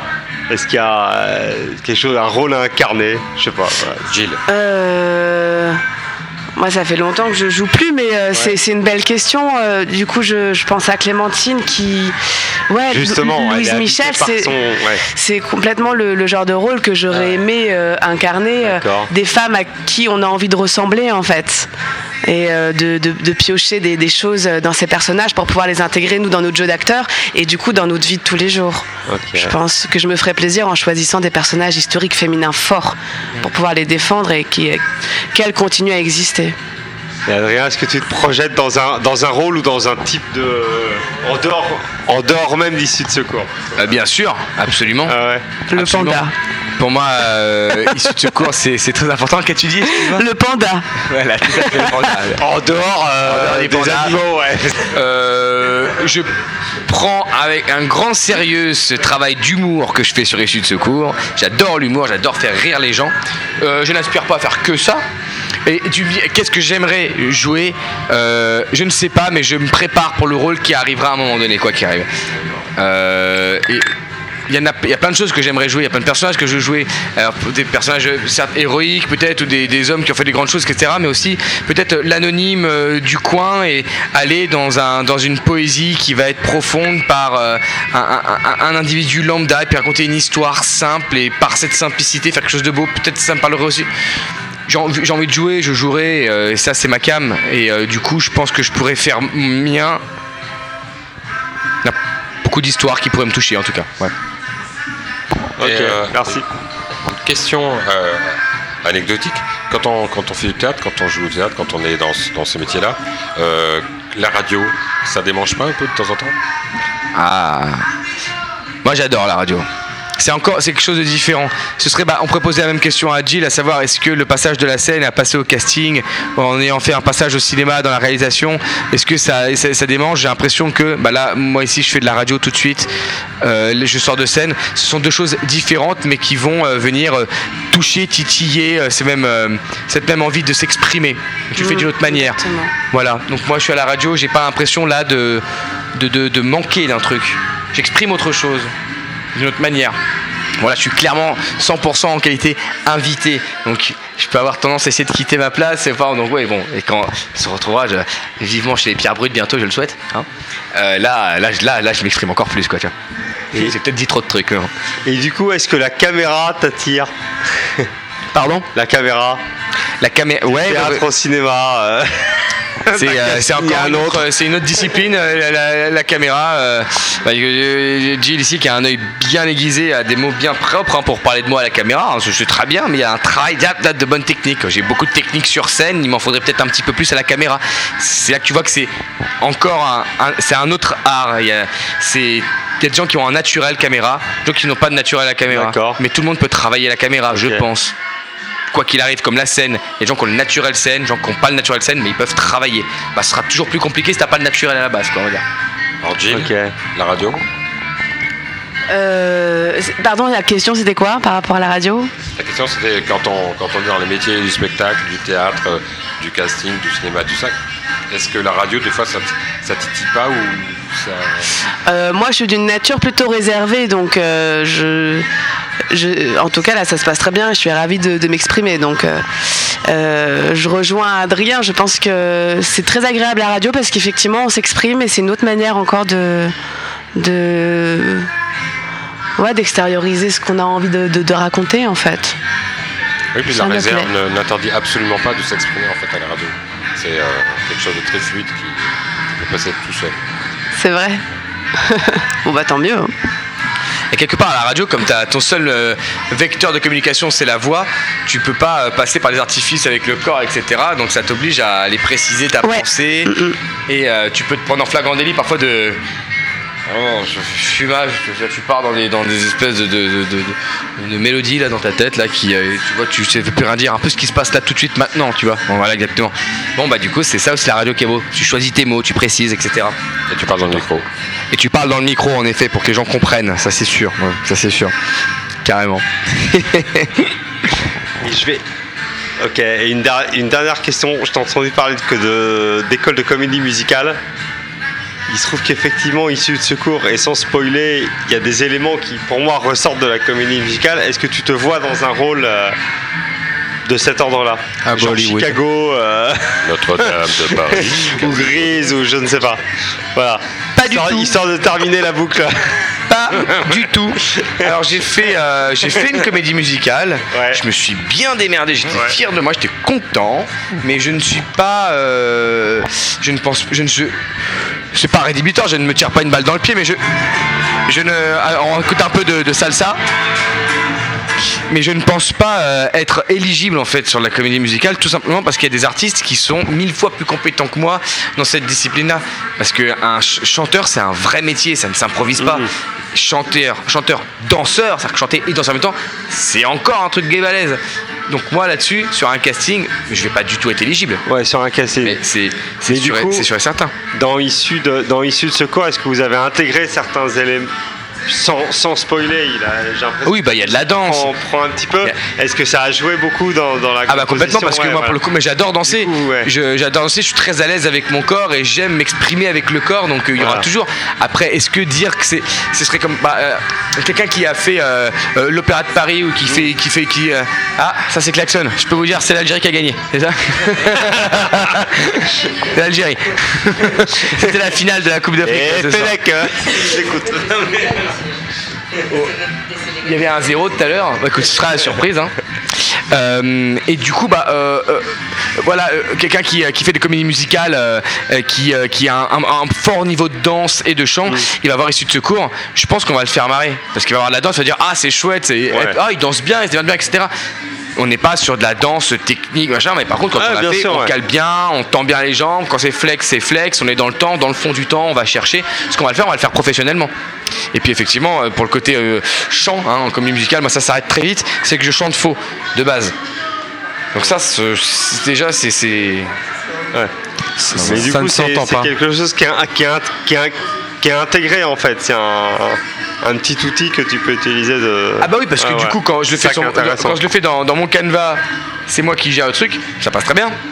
Mais euh, si on rentre sur une structure. euh, ah bah là ça, là, ça, là, ça- là, ça bien part sûr. complètement en cacahuète quoi. Je me suis fait un peu violence à un moment donné, puis après je me suis dit non, je- j'arrête, je m'en fous. Et donc, donc euh, après, issue de secours. non, il y a une specta- spectatrice qui parle, mais son micro, donc on l'entend pas. On pas disait à Avignon, attention c'est dangereux pour le couple. hein. Voilà. Après, euh, issue de secours, alors, euh, what? Après issue de secours, après issue de secours, c'est, euh, ce sont des, ce, ce- c'est- oh, ce sont les vacances. C'est direct euh, issue de secours d'Avignon là. C'est les vacances tout de suite. hein. Un super programme avec quelqu'un que, que j'aime de tout mon cœur. On va faire un truc trop bien. Casting peut-être? Exactement, elle est dans le casting. je l'aime de tout mon cœur. Et issue de secours, tout de suite, là, on a un autre spectacle qui va être en écriture avec Benjamin. À partir de septembre, on va commencer à écrire un nouveau spectacle. Euh, nous sommes en collaboration également avec euh, Laura Calu qui joue au Théâtre Le Paris. On a coécrit son spectacle et on va approfondir ce travail encore. Euh, et nous sommes sur un autre spectacle pour enfants qui va arriver à Avignon l'année prochaine aussi. Et euh, deux autres pièces qui ont été fi- finies d'écrire, mais qui pour le coup elles sont un peu en jachère, on va dire, parce qu'on on est en quête de prod, etc. Mais tout de suite, en tout cas en septembre, on a l'écriture d'un nouveau spectacle avec Benjamin, et lui, on a vraiment une ligne euh, de mire. hein, on a des prods, etc. On, veut continuer, euh, continuer la bataille, quoi. Bah, on a hâte de découvrir ça, en tout cas. Ah bah vous, en- vous serez au courant, les gars. hein. Vous serez au courant, ça c'est sûr. hein. Je vous le dis, on arrive au terme euh, de cette émission. Nous avons le comeback de Sylvie qui était partie euh, ranger sa petite fille. Je me, je me suis débarrassée de, de la petite. euh, Ça, ça- ça devenait compliqué. Hein En fait, voilà. Ah, Puis j'ai ramené. Charlotte, que j'ai trouvée dans la cour, qui est comédienne. Bonjour, Charlotte. Voilà. Et on a peut-être plus le temps de parler avec Charlotte. On peut- On n'a pas d'émission derrière. jusqu'à la fin du festival. Oui, en fait, on, on a regardé, on achève bien les chevaux et on, on va faire de la radio sans s'arrêter. On fait de la radio jusqu'à ce que mort s'en suive. On s'en suit, voilà. Ah. Et d'ailleurs, les, les, fer- les portes vont se fermer à clé bientôt. et- On va passer la nuit. Donc, euh, bah, Charlotte, welcome on board. Allez, welcome on board Charlotte. Viens nous expliquer qui tu es. Alors, Charlotte. C'est une lyonnaise, hein, c'est pour ça que je voulais amener. Je suis un peu chauvine. hein. Je suis un peu chauvine. Bonjour Charlotte. Bonsoir. Bonsoir, Charlotte. Alors Charlotte, que joues-tu Qui es-tu Que fais-tu? Eh ben moi, je, je suis comédienne, je joue euh, dans Les Demoiselles de Roquefort. Ah Oui Tu dois tracter alors euh, dans la rue. Tout à fait, je tracte en robe à paillettes. Tout à fait, d'accord. Moi je suis en pilote. D'accord, ok. Euh, c'est une comédie. euh, c'est, ça se passe dans une maison close, mais c'est absolument pas vulgaire. C'était la gageure de l'auteur, et c'est très drôle. Les gens passent un super moment, donc euh, voilà, on est très heureux d'être là. Et, et oui, on tracte beaucoup. Alors le festival, c'est quoi? C'est la question qu'on a posée à tout le monde depuis la création de cette émission il y a deux heures. Le festival, c'est quoi Ouais. Le festival, c'est c'est beaucoup de rencontres. Et ça, c'est très chouette. Euh, le festival, c'est beaucoup d'heures de tractage et ça, c'est moins chouette. mais mais c'est ce qui permet d'avoir des gens et, et on rencontre des belles personnes quand même. Euh, et le festival, c'est beaucoup de travail, mais, euh, mais ça vaut le coup. C'est cool. Voilà. Euh, alors, La question c'est comment ça va? Il paraît que quand on demande comment ça va, Je leur ai, euh, je leur ai parlé d'un d'un petit, euh, d'un petit truc particulier qui se passe au Festival d'Avignon. C'est un peu, euh, c'est c'est- c'est- c'est un- peu silencieux, ça vient, mais c'est que on invite tous les jours. Quand je te dis euh, comment ça va, tu me dis écoute ça va bien, ou oh, j'ai un peu mal au genou, oh, je pas machin. Mais à Avignon, si par exemple dans la rue je te fais euh, comment ça va aujourd'hui, tu vas me répondre quoi? Bah non, moi je réponds ça va. D'accord Et si est-ce que tu répondrais par rapport à ta salle par exemple? Comment ça oui, c'est bah aujourd'hui on était. Bah nous en fait ce qui est cool c'est qu'on est plein depuis 7 jours. Ah bah c'est génial. euh, Complet coup, ça depuis 7 ouais, jours là complet. Donc on n'a pas à se plaindre, on est au Paradise République dans la rue principale et euh, ouais ça fait 7 jours qu'on est complet et apparemment ça s'annonce bien pour le week-end. Bon très bien. Alors comment ça va? Et ben ça va bien, ça va très bien, compte, tout va bien. Quoi la jauge C'est 90 places. 90 places. Donc euh, Génial. voilà. C'est bon ça. On n'est pas plein en avance comme certains. Mais tous les jours ça se remplit et, et c'est du bonheur. Mais il reste des places donc n'hésitez pas. c'est à quelle heure? C'est On est à 18h20 au Paradise République. 18h20 au Paradise Republic. Et. Demoiselle de Roquefort avec des costumes extraordinaires. Je n'ai pas vu le spectacle, mais euh, je sais qu'en tout cas, il y a une demoiselle qui a l'air d'être euh, très cocasse. Nous Les avons gens trois charmantes un jeunes filles, dont une un petit peu bizarre, mais bien quand même. Hein? Et oui, parce que Sylvie a vu la pièce. Et ah ouais, bah c'est, euh, c'est, c'est, c'est marrant parce que moi, c'est, c'est des gens que je vois tracter. Je pensais pas être, euh, me retrouver en face euh, une des comédiennes de la pièce comme ça. Et c'est, euh, bon, c'est, bah, c'est, c'est, c'est- c'est marrant. C'est un- ça, je dis qu'à Avignon. Avignon, c'est un jour sans fin. On se croise. On voit toujours la même chose, la même chose, la même chose. Et puis, euh, c'est bien, on casse un peu la monotonie là, comme ça. Et, et Igor, on parle dans un micro. Ouais, si j'avais un micro. Du coup, j'avais Radio Delta devient un une sorte de convergence du, euh, du festival. Exactement. C'est énorme. Tu vois T'en as trois. Exactement. Un, deux, trois. Ça rayonne à mort là. Est-ce- Igor, est-ce que tu pourrais faire quelques photos, s'il te plaît, de Radio de nous- Delta, de nous la tous, radio qui réunit Ouais. les hommes et les femmes. Voilà. Qui s'ouvre, du coup, donc, en effet. Alors, au point où nous nous en étions arrivés tout à l'heure, c'est parce qu'on a, on approchait tout doucement de la fin de l'émission et nous, a- nous abordions les, les sujets tout à, tout à fait existentiels, en fait, dans- pendant ce festival.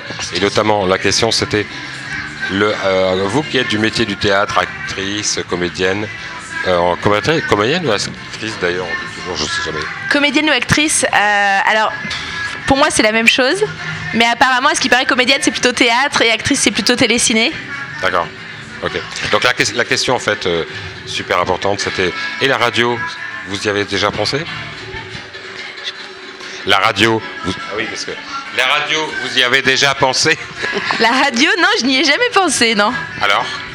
Bah pourquoi pas C'était un nouveau mois, un autre moyen Ça y est, une d'expression. nouvelle, euh, une nouvelle ère s'ouvre à moi. Et Sylvie? La radio? Oui.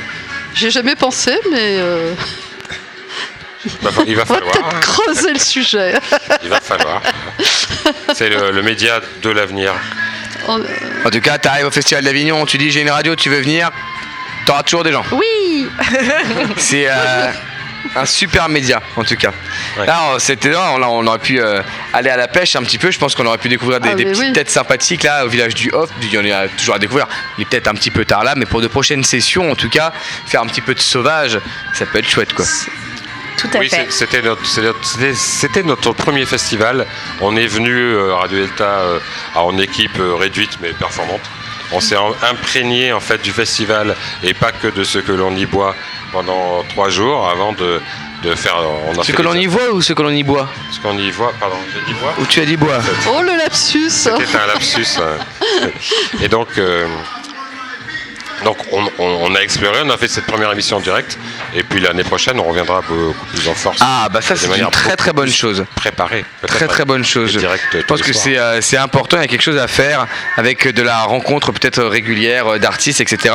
Ça, on, a, on, on, a, on, on a- on manque jamais, on a, on en a jamais trop en tout cas, de liens, de possibilités de s'exprimer et euh, de pouvoir se poser un petit peu. euh, ça c'est chouette quoi. Merci en tout cas pour tout ça et c'est cool. Dernière question aussi existentielle quand même. Tout à l'heure, tu as dit que le nombre de pièces au IN était de 42 à peu près, je crois que je, je sais pas quel est le chiffre exact cette année, mais on est dans la quarantaine quoi. Et 42, c'est la réponse. 42, c'est la réponse C'est la réponse. Vous savez Dans pas le la- IN Yann. je crois que. Qu'est-ce qu'on gagne si on répond bien? C'est une référence à un livre que je vous invite à lire qui s'appelle Le Guide du voyageur intergalactique. Voilà, c'est une référence geek. D'accord, très bien. Je n'avais pas, je n'avais donc pas la référence geek. D'accord, très bien. Ah, que tu peux retenir que tu as un 42 spé- fé- spectacles au festival in et plus de 1600 au off. Voilà, c'est un rapport qui est cool quoi. Et ce soir, on a eu trois représentants du off. Alors, tu imagines le nombre de personnes qu'on pourrait rencontrer. Mais on en a Mais on a, rencontré on a d'autres rencontré dans la meilleurs quand même. Ah, Ça fera peut-être l'objet d'un podcast euh, sur Avignon. Tout à fait. Bon, et bien, quelque chose à rajouter?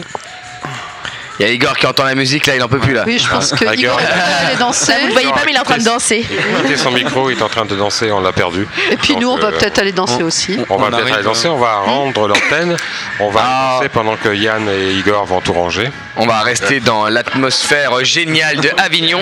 Oui, On a encore une semaine à tirer. Donc on, plus qu'une semaine. Plus qu'une semaine. Ah, on, a- on est quel jour là? Vendredi. Vendredi. 10 jours, 9 jours. Tu finis le 28 Le 28, bien sûr. Moi je finis le 27. Quoi? Tu ne vas pas jusqu'au bout? C'est mon théâtre qui fait pas le 28. J'y peux rien. Et donc, toi, tu finis en faisant la fête aussi. Parce Ah bah que- moi je finis le 28, je joue à 18h20 au Paradise République et après c'est la fiesta. Ah, grave. Moi, je joue à 21h. Après, fiesta. Mais jusqu'à ce que toi t'aies terminé. Pendant 24 heures. C'est la fête. Exact.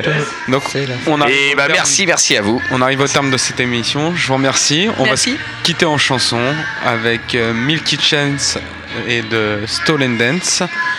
Et donc, on peut vous voir pour Issue de Secours tous les soirs à 21h. Au théâtre Le Paris. Et j'adore euh, ton attitude tellement précieuse, cool.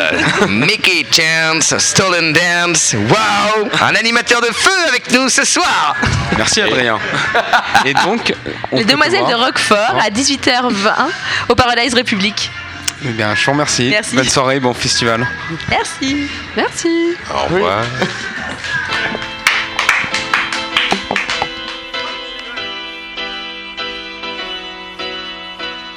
Gadlu Reporter, le magazine des grands et petits reportages de Radio Delta.